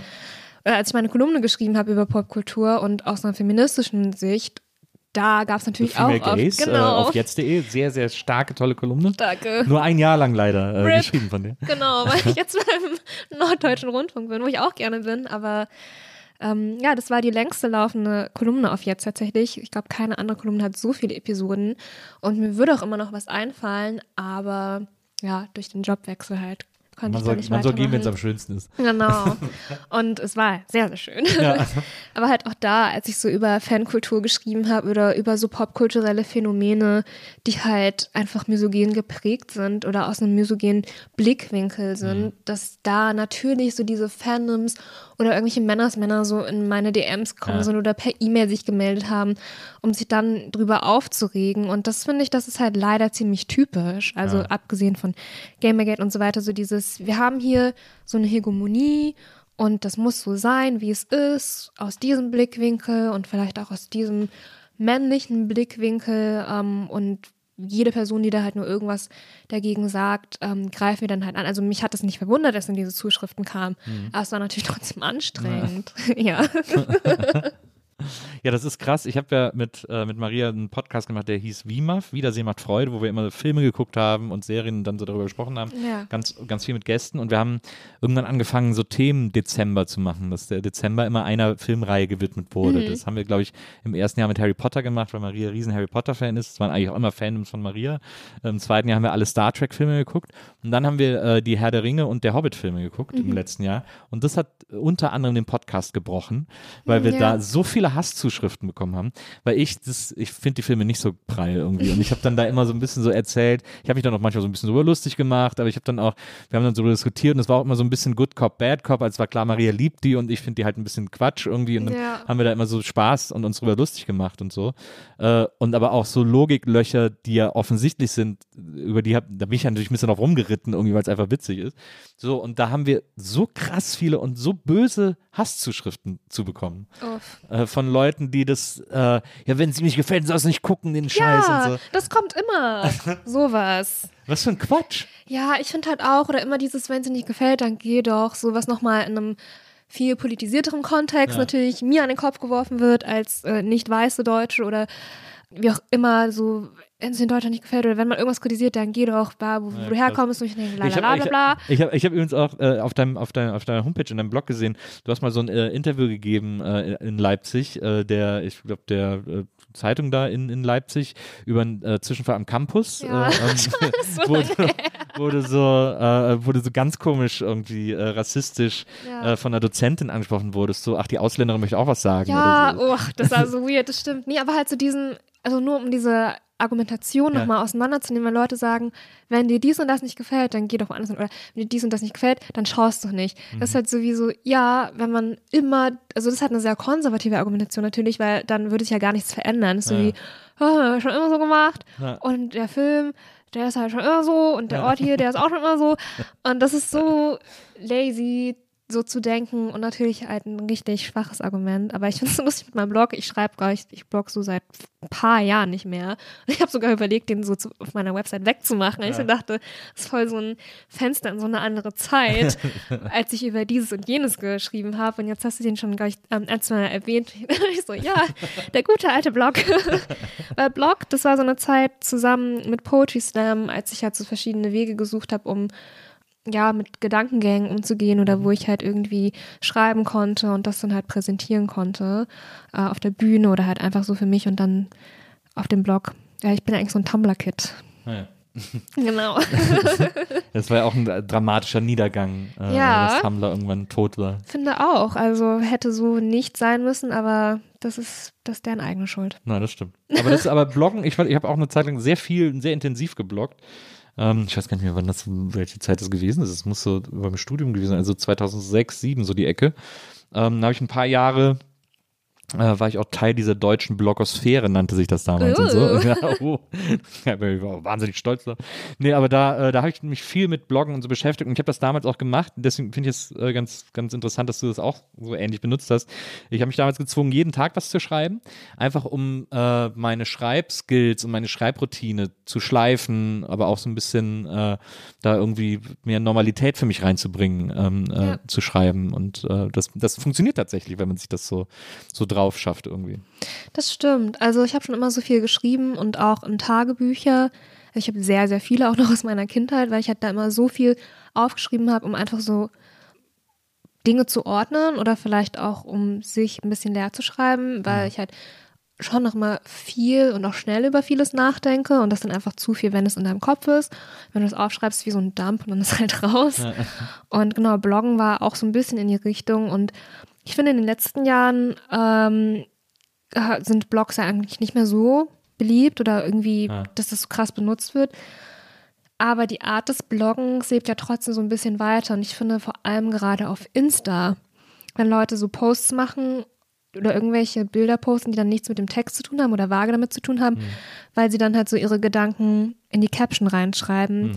Und ich finde, wenn man die Spuren des Blogs verfolgen würde in die heutige Zeit, von wegen, wo finden sich Spuren von Blogs noch, dann würde ich sagen, bei manchen Leuten auf Insta. Mhm. Ja, würde ich auch sagen. Ja. Stimmt. Ja. Finde ich auch immer, ich freue mich auch immer drüber. Ich finde es immer gut, wenn Leute irgendwie, wenn das ein inspirierender Text ist oder so, äh, ähm, weil viele sagen, ey, warum schreibst du so viel und so. Ich finde, so, sollen die einfach hinschreiben, wo es, wo es sich gut anfühlt, sozusagen. Das stimmt, Und aber Insta fühlt sich ja tatsächlich immer wie die untoxischste Community an. Also ja, nicht, dass sie es wäre, aber Nee, genau. im Vergleich zu allen anderen sozusagen. das stimmt. Ich denke mal so, vielleicht ist LinkedIn noch so ein bisschen untoxischer in Sachen Community. Also in den LinkedIn? Kommentaren, ja. Also nicht, dass ich LinkedIn gut finde. Ich bin da jetzt so ein bisschen gerade und also ich verstehe es auch nicht so ganz, weil es irgendwie so mystisch. Das Ähm, stimmt. aber ähm, da, ich glaube, es gibt auf jeder Plattform Hate Speech, weil Hate ist ja ein gesellschaftlich inhärentes Problem, kein Internetproblem. Aber auf LinkedIn kann ich mir vorstellen, dass da manche Kommentarspalten vielleicht noch sogar ein bisschen netter sind auf Insta. Aber ja, Insta zum Beispiel ja, ist wiederum aber besser auf LinkedIn als, auch alle was voneinander wollen. Ja, Das- genau. ich meine, da gibt es auch auf jeden Fall. Aber du hast recht, also es ist auf jeden Fall ein anderer Ton als auf Twitter. Und ich denke da gerade auch sehr, sehr viel drüber nach, so wie mit Social Media. Und ich meine, ich bin seit August beim öffentlich-rechtlichen Rundfunk. Wie erreichen wir mit ARD-Inhalten Leute, Social Media, bla bla bla. Es ist halt auf Insta ein bisschen, ja, verscherpikisiert worden, finde Ja. ich gerade. Also ich weiß nicht, wie du das so siehst, aber es ist ja nicht mehr so, dass man Insta öffnet und dann geht es nur noch um Essen und schöne Bilder und Urlaubsfotos, sondern es geht ja auch viel wie, guck mal, ich habe dieses Sharepic und diese Politgrafik und wie auch immer, was ja auch sehr, ich zeige, wer ich bin, Ja. nicht durch mein Essen oder ein Bild von mir, sondern über diese Grafik, die ich hier poste, um vielleicht auch zu zeigen, wie sehr informiert ich bin. Und ich frage mich halt gerade, einfach weil ich das auch selber in meinem Feed sehe, wie sehr ist das jetzt politisiert oder wie sehr ist das dann auch immer noch Performance, weil Insta ist ja immer eine Performance irgendwie. Und ich weiß nicht, einerseits denke ich so, Sharepics, das kann vielleicht ein ganz niedrigschwelliger Einstieg sein. Ich merke das nämlich, wenn ich über bestimmte Themen poste auf Twitter, dass da die Community auf jeden Fall auch anders ist. Und dass man da wie so ein anderes Vokabular hat, als vielleicht Leute, die mir auf Insta folgen. Und dass ich da, wenn ich über, keine Ahnung, halt speziell Rechtsextremismus posten würde, dass ich da nochmal ein bisschen mehr erklären müsste, als vielleicht auf Twitter zu meinen Followern so. Und frage mich dann einerseits, ist Insta dann so ein guter Zugang oder niedrigschwelliger Zugang für Politisierung? Oder ist es einfach nur verkürzt? Also ich finde, das ist voll der schmale Grad zwischen, vielleicht könnte ich jemanden, der sich dafür noch nicht interessiert hat, dazu bringen, dass die Person sich interessiert. Oder aber auch eine Person weiß ihr ganzes oder hat, bezieht ihr politisches Wissen aus Sharepics und Captions weil sie halt natürlich nicht auf den Link klickt. Also wer macht das denn? Das, ähm, also Insta ist auch keine richtige Linkplattform in dem Sinne. Ja.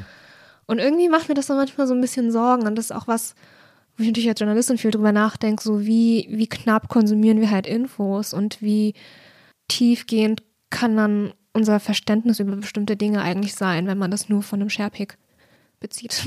ja, so ein so richtiger Insta-Monolog geworden.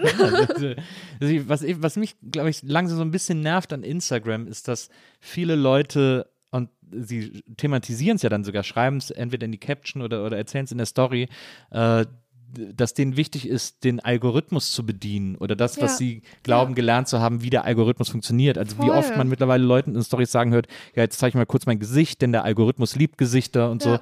so. Äh, und das finde ich irgendwie, ähm, das finde ich irgendwie, weiß ich nicht, schade, das, weil das, weil das Ja. so ein Stück Unfreiheit da reinbringt in die ganze, ins ganze Posting-Verhalten. Total. Und also ich hatte da auch mal vor einigen Jahren ein ziemlich erschreckendes Gespräch und ich glaube, es waren sogar zwei, wo eine Person meinte, ja, ich will so ein bisschen meine Marke aufbauen, wo ich dachte so, shit, dass du das schon so denkst, weil das ist halt wirklich so wie das Verwerten aller deiner Gedanken oder das Verwerten deiner selbst im Endeffekt, äh, deiner eigenen Person auf Insta, dass du dich als Marke au- aufbauen willst. Und eine andere Person, die halt auch so meinte, ja, ich muss ja den Algorithmus füttern, so, jetzt muss jetzt ein Post raus, ein Post raus. Und ich zum Beispiel ähm, folge nur einer ganz klassischen Influencerin. Ja. Und die hat natürlich auch alle zwei Tage oder so einen Post und die hat extrem viele Posts in ihrem Feed auch, weil das der Algorithmus dann auch so braucht. Ich finde, wenn es sein Job ist, okay, dann, oder wie zum Beispiel der Job der Influencerin, dann muss sie das dann irgendwie so machen, weil sie auch davon abhängig ist und mehr auf Insta macht als auf YouTube zum Beispiel. Aber auch YouTube hat ja einen bestimmten Algorithmus. Also ich mache das schon fertig, wenn ich das sehe, wie halt viele junge Leute, ja, wie ihre Marke aufbauen wollen oder was auch immer auf Insta und dann halt sagen, ja, und ich mache hier noch einen Sharepick oder so. Also eigentlich ist es vielleicht, ich will auch gar nicht, dass das so abwertend klingt, aber auch wenn ich das halt bei manchen jungen JournalistInnen sehe, und das ist auch auf jeden Fall aus einer privilegierten Position eher gesprochen, weil ich habe halt Medienpräsenz und ich habe halt einen großen Account auf Twitter oder so, oder einen größeren Account. Ja. Aber wenn Leute halt so denken, es gibt diese Notwendigkeit, dass ich jetzt Infoposts machen muss oder dass ich alle zwei Tage das und das raushauen muss, um meine Marke aufzubauen, um halt nicht unterzugehen. Und dann am besten, also im besten Fall oder im schlimmsten Falle, dann nicht mal so wirklich Spaß empfinden, sondern denken, das ist eine Notwendigkeit. Dann Dann finde ich das schon krass, weil ähm, man wird halt nicht dafür bezahlt so. Ja. Das ist ja deine Freizeit und wenn du halt das Gefühl hast, du musst in deiner Freizeit noch das aufbauen, weil dich das dann irgendwo hinbringt.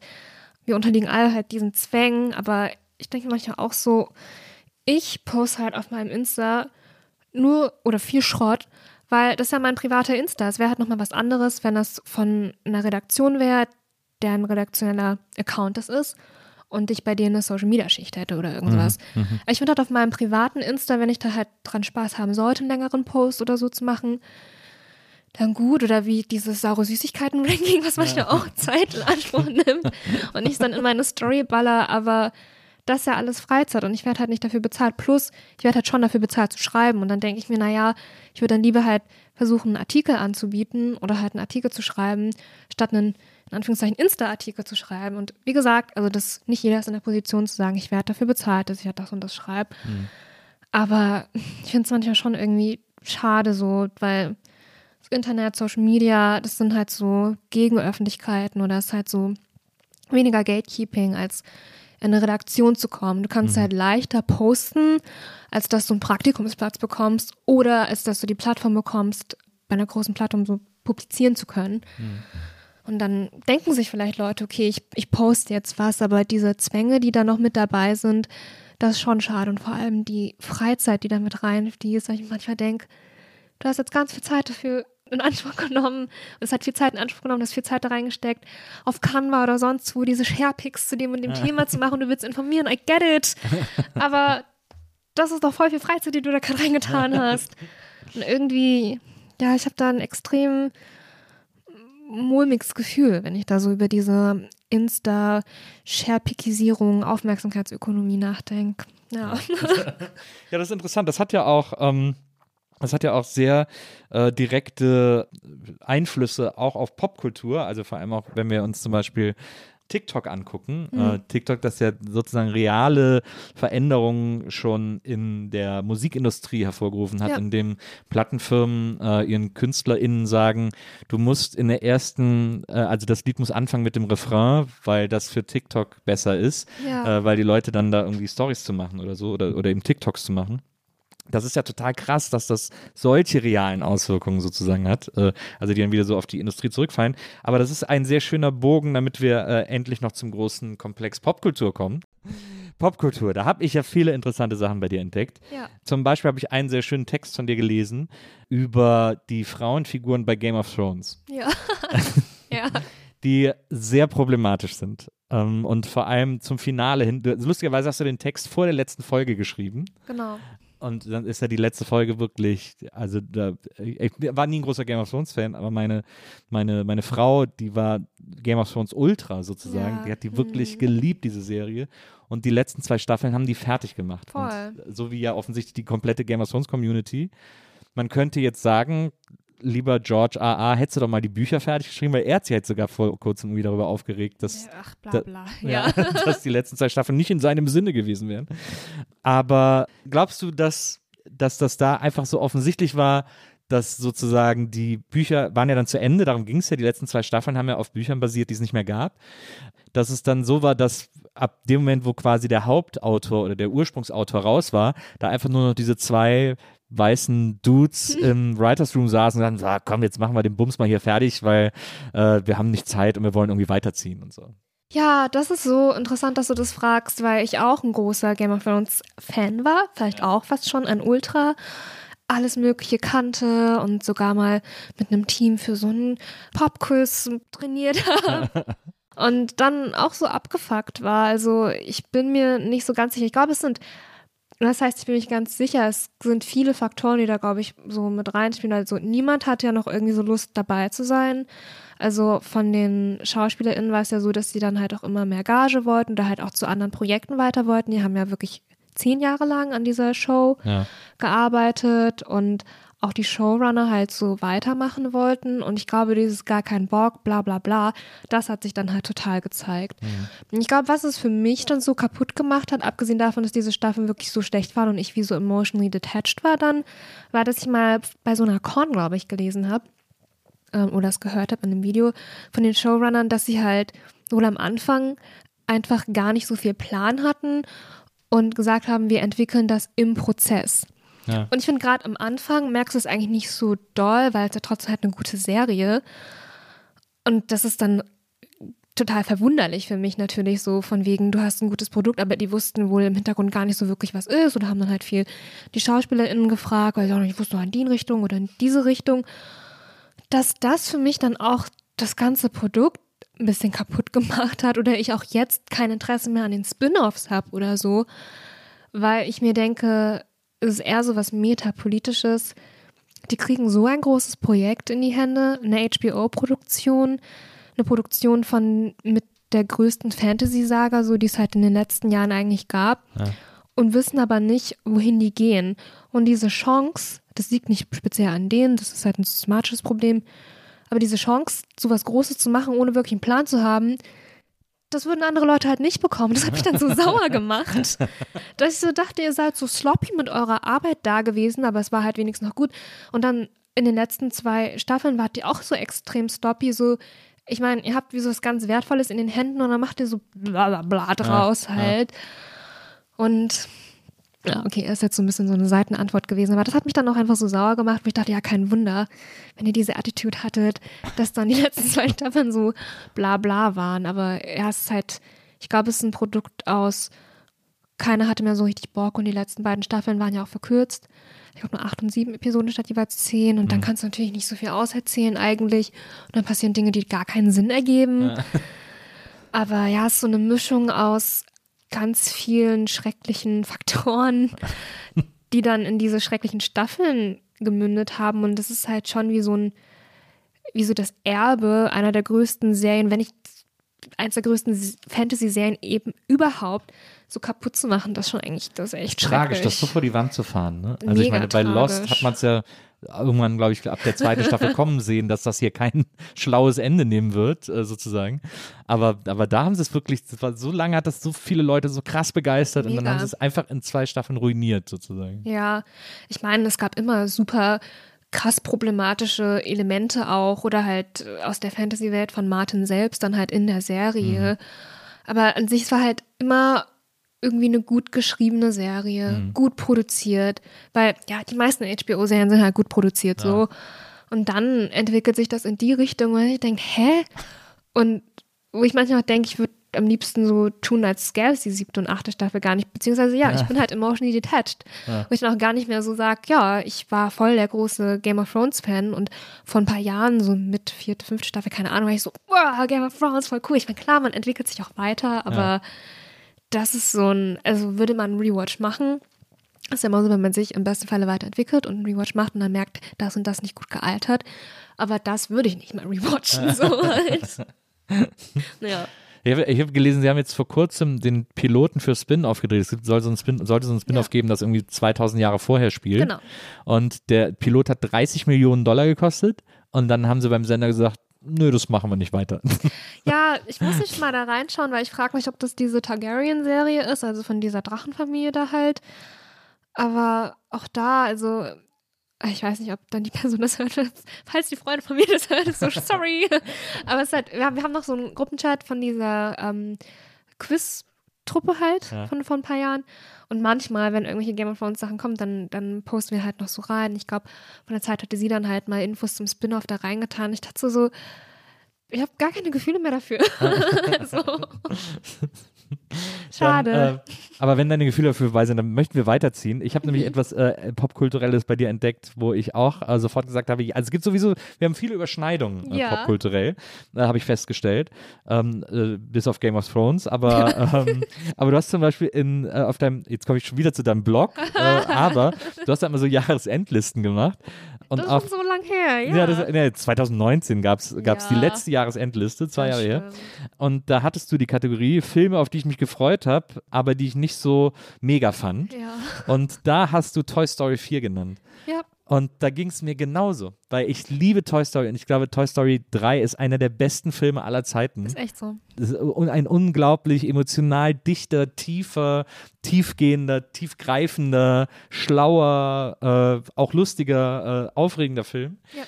Äh, und dann kam Toy Story 4 und dann habe ich gedacht, was ist denn jetzt los? Also wieso, wieso wurde der denn jetzt gemacht? ja. Ich weiß nicht, ich habe Toy Story 4 im Flugzeug geschaut, weil ich im Flugzeug ähm, gerne unbedingt Filme schauen möchte. Also ich fliege ja viel in die USA und dann, da haben die halt, also Lufthansa hat, glaube ich, so eine Koop mit HBO und United halt auch. Und überhaupt ist halt eigentlich immer eine gute Auswahl. Und als ich den Toy Story dort gesehen habe, ich so, ah, perfekter Flugfilm, ich kann nichts krass gucken, kein Drama und auch nicht zu viel mit Sex zum Beispiel. Ich habe nicht mal im Flugzeug Hustlers geschaut. Sehr, sehr guter Film. Aber es geht ja um so einen Scam und einen Stripclub. Da dachte ich so, eigentlich ist es komisch, das im Flugzeug zu schauen. und Toy Story dachte ich so, safe. Und als sie dann die, dachte ich so, was ist das? Ja. Also abgesehen davon, dass der halt ein paar extrem gruselige Szenen hat, ne? Falls du dich erinnerst, also ist jetzt schon ein bisschen her, dass ich den geschaut habe, aber als du das gerade genannt hast, dachte ich so, oh mein Gott, das war doch als diese, wie heißt das, diese Marionettenpuppen. ja, stimmt. Ja, ja. Und das ist, das sind mega gruselige Szenen da drin. Ja. Also ich weiß nicht, ja, Trash leider. Und eigentlich kann Disney das mit den Sequels gut. Also, oder na, Pixar. Pixar kann Sequels gut mit Toy Story 2 und 3. Die sind ja sehr, sehr gut. Das ist eine tolle Trilogie so. Mhm. Und mit manchen aber auch Abfuck auf jeden Fall. Aber Ich- ja.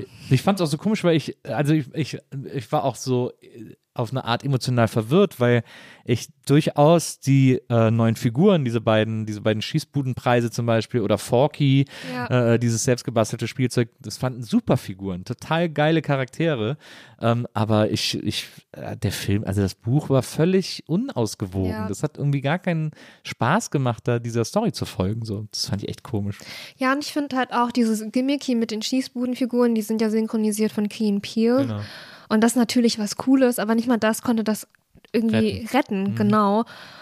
Und ich finde zum Beispiel, dass Pixar eins der besten Sequels auch gemacht hat, nee, Prequels mit Monster Uni. Ja. Weil ich gucke zum Beispiel Monster Uni fast sogar lieber als Monster AG. Mhm. Und man merkt ja da, die können das, aber vielleicht war es mit Toy Story einfach zu greedy, von wegen, wir machen noch einen. Ja, aber manchmal, äh, das äh, findet Dory zum Beispiel war auch nicht. Also Genau. Nemo fanden alle super, aber, Ja, aber findet Dory Dory war war auch nicht so, okay. genau. Der hätte auch nicht passieren müssen, dieser Film. Genau, der hätte auch nicht passieren müssen. Und mit zwei und drei, also das war perfekt. Toy Story 1 bis 3, das ist doch super so. Ja. Und dann mit einem, vierten, mit einem vierten obendrauf, also, und das ist natürlich, da darf man auch nicht vergessen, Popkultur und Spaß und bla, das natürlich auch eine ganze Industrie ist und ja. far from einfach nur Pop und Werte oder Spaß. Und natürlich, weil das halt auch ein finanzieller Aspekt ist der Studios. Aber das führt dann halt dazu, dass dann vielleicht auch eine Fortsetzung kommt, die total blöd ist und dann den ganzen Kanon kaputt macht. So. ja, also wirklich. Das ist äh, erschreckend gewesen. Wenn wir jetzt schon, äh, äh, kommen wir noch mal zu Serien, die gut sind, Ja. äh, nachdem wir irgendwie schon über schlechte Serien gesprochen haben und schlechte Filme. und schlechte Filme. Du hast gesagt, dir gefallen besonders gut, ich weiß gar nicht, wo du es, ich glaube, auf Twitter hast du es geschrieben, dir gefallen im Moment als Serien besonders gut äh, What We Do in the Shadows äh, als Serienversion Ja. und Superstore auf, äh, auf Netflix. Und äh, die habe ich, also What We Do in the Shadows habe ich vor kurzem, das ist glaube ich Disney Plus, äh, gesehen. Den Film habe ich sehr geliebt und habe dann jetzt die Serie geguckt, die ich noch besser finde als den Film. wow, Das liegt unter anderem auch daran, dass ich ein riesengroßer Matt Berry-Fan bin. Ich Oh liebe alles, was Matt Berry er macht. ist iconic. Ja, absolut. Und, hast du mal Toast of London gesehen?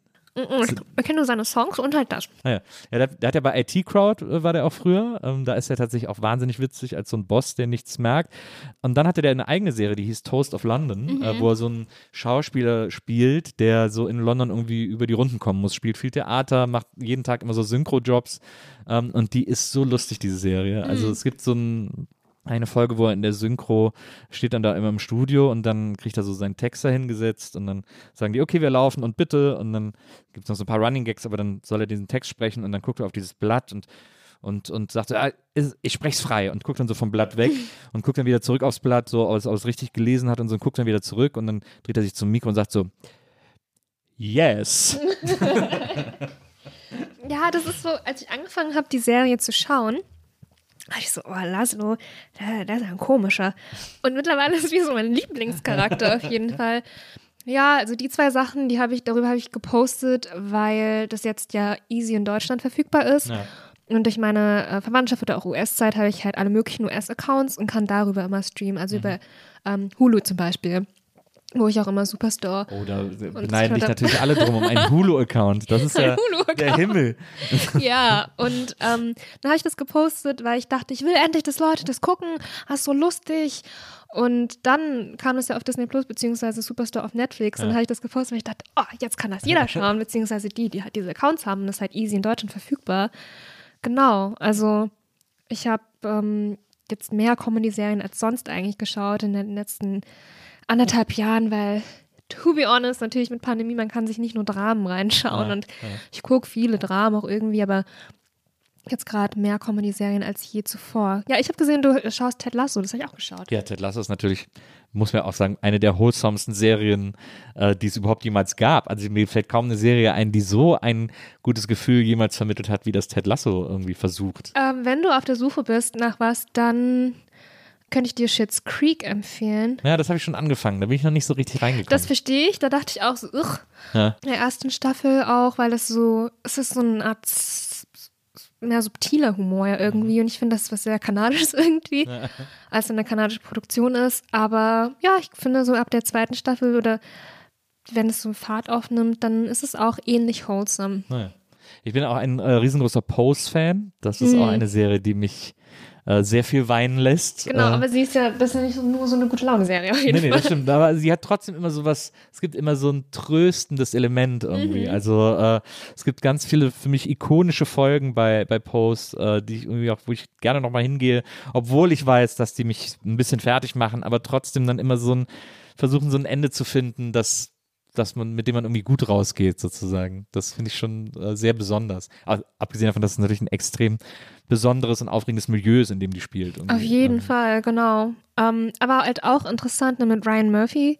Serie und ja. waren so damals, oh, Ryan Murphy und was der macht so besonders. Und jetzt hat er diesen Netflix-Deal und haut eine Sache nach der anderen raus, wo man sich teilweise eher so denkt, hm. Aber Holly, hast du Hollywood gesehen? Nee. Von, von ihm. Mm -mm. Ist auch so eine Netflix-Serie, genau. so eine Miniserie, ich glaube vier oder fünf ja. Folgen oder so. Sehr in diesem aktuellen Trend dieser What-If-Serien. Mhm. Ähm, äh, also, was wäre, wenn in Hollywood damals auch schwarze Schauspieler hätten Stars werden können genau. und so. Äh, die ist aber toll. Die, ich fand die hm. echt richtig gut. Okay. Aber hast du Superstar geschaut?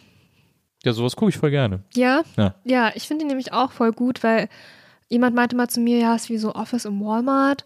Aber ich finde es halt, es ist halt mehr, weil es, es ist halt extrem lustig und ein cooles Ensemble, aber es ist halt auch sehr politisch. Ja.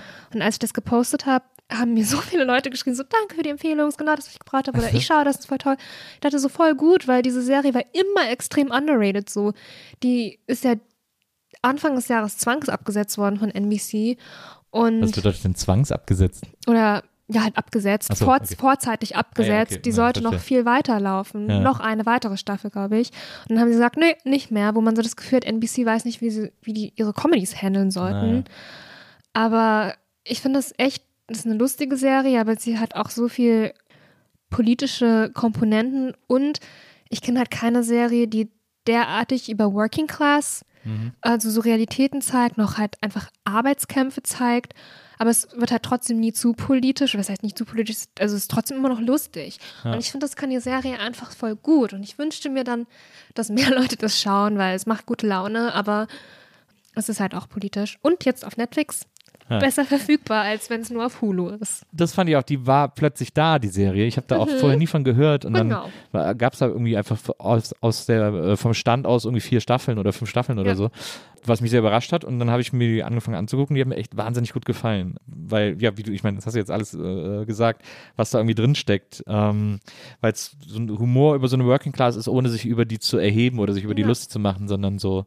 Ähm, die Realität äh, zeigt. Genau, die genau. Auf, eine, auf eine sehr bizarre Art die Realität zeigt. Ja, und ich finde halt, es gibt ja schon gute Workplace-Comedy-Serien. Also von Mike Schur ja vor allem, der ja bei Office mitgeschrieben hat und auch mitgespielt hat. Um, ähm, The Good Place ist ja, ja, eine Serie von ihm, wobei das kein Workplace ist und dann noch Parks and Recreation und Brooklyn Nine-Nine.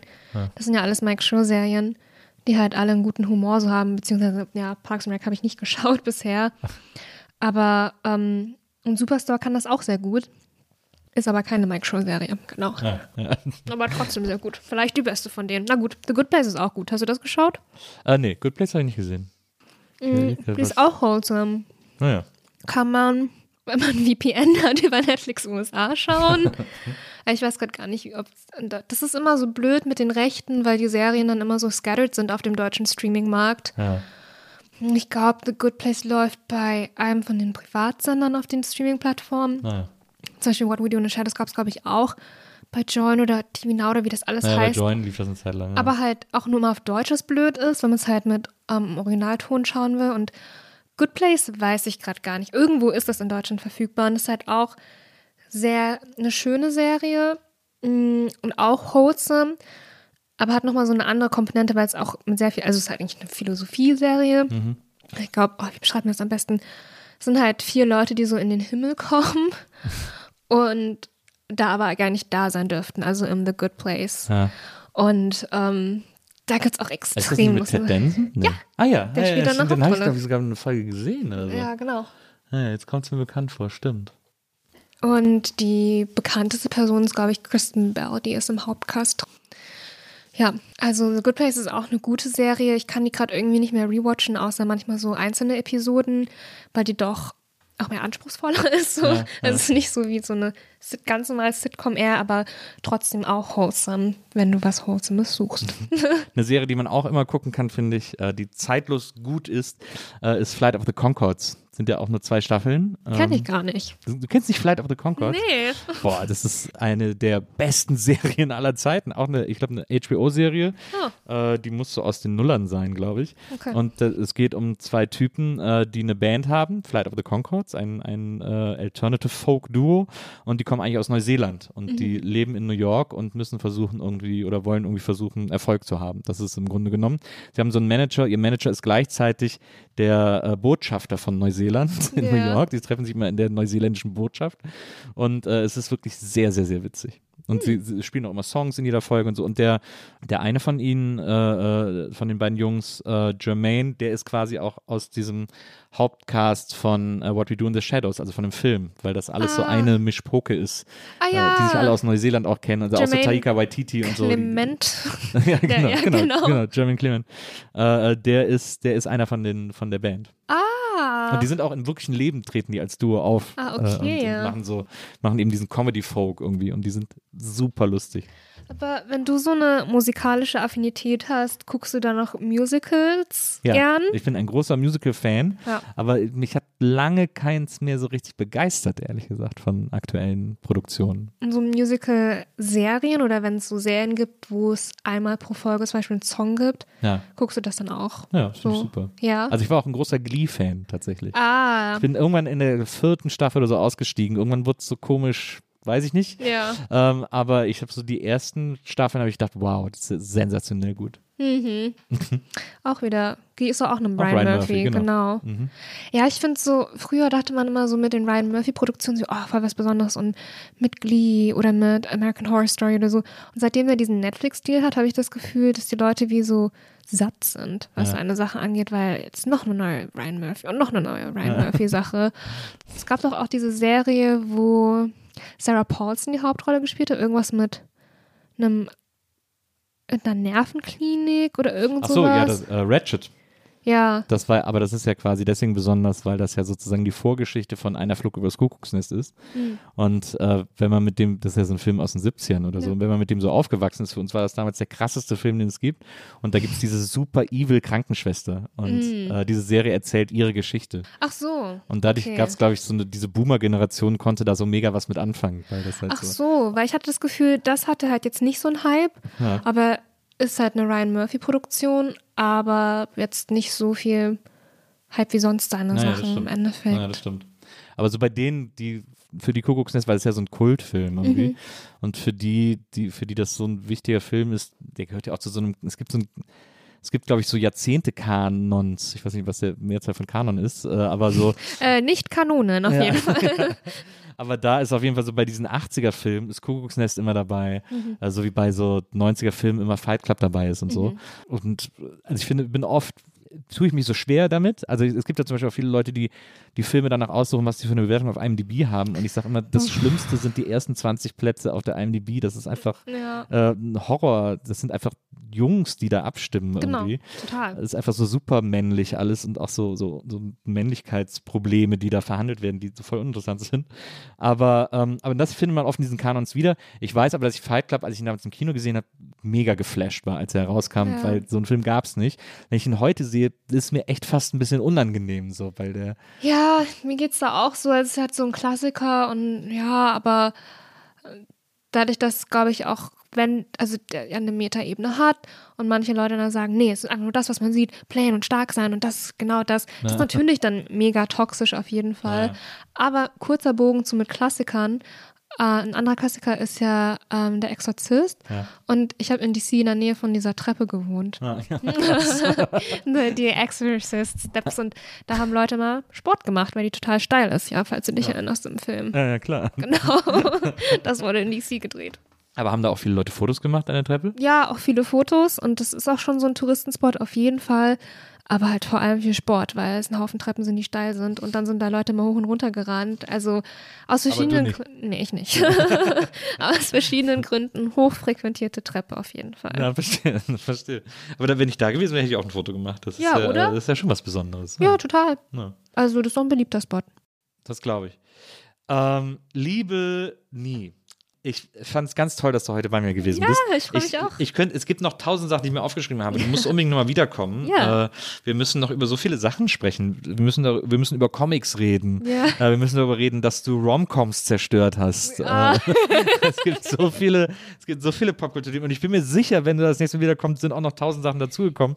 Also ähm, erstmal äh, vielen, vielen Dank, dass du heute hier gewesen bist. Danke Äh, für die Einladung. Es hat mich sehr gefreut und es hat super viel Spaß gemacht. ja, es hat wirklich super viel Spaß gemacht. Ich fand es ganz toll. Äh, ich bin äh, hellauf begeistert. Ein Dank auch an äh, Wenzel, der heute unser Producer war. Danke, lieber Wenzel. Und äh, wir hören uns nächstes Mal wieder hier bei der Nils Bokelberg Erfahrung. Bis dahin, liebe ZuhörerInnen, macht's gut und äh, passt auf euch auf. Tschüss. Ciao.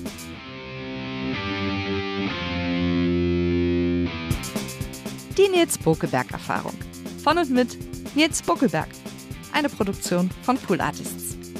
Team Wenzel Burmeier, Lisa Hertwig, Maria Lorenz Bockeberg, Frieda Morische und natürlich Nils Bockeberg.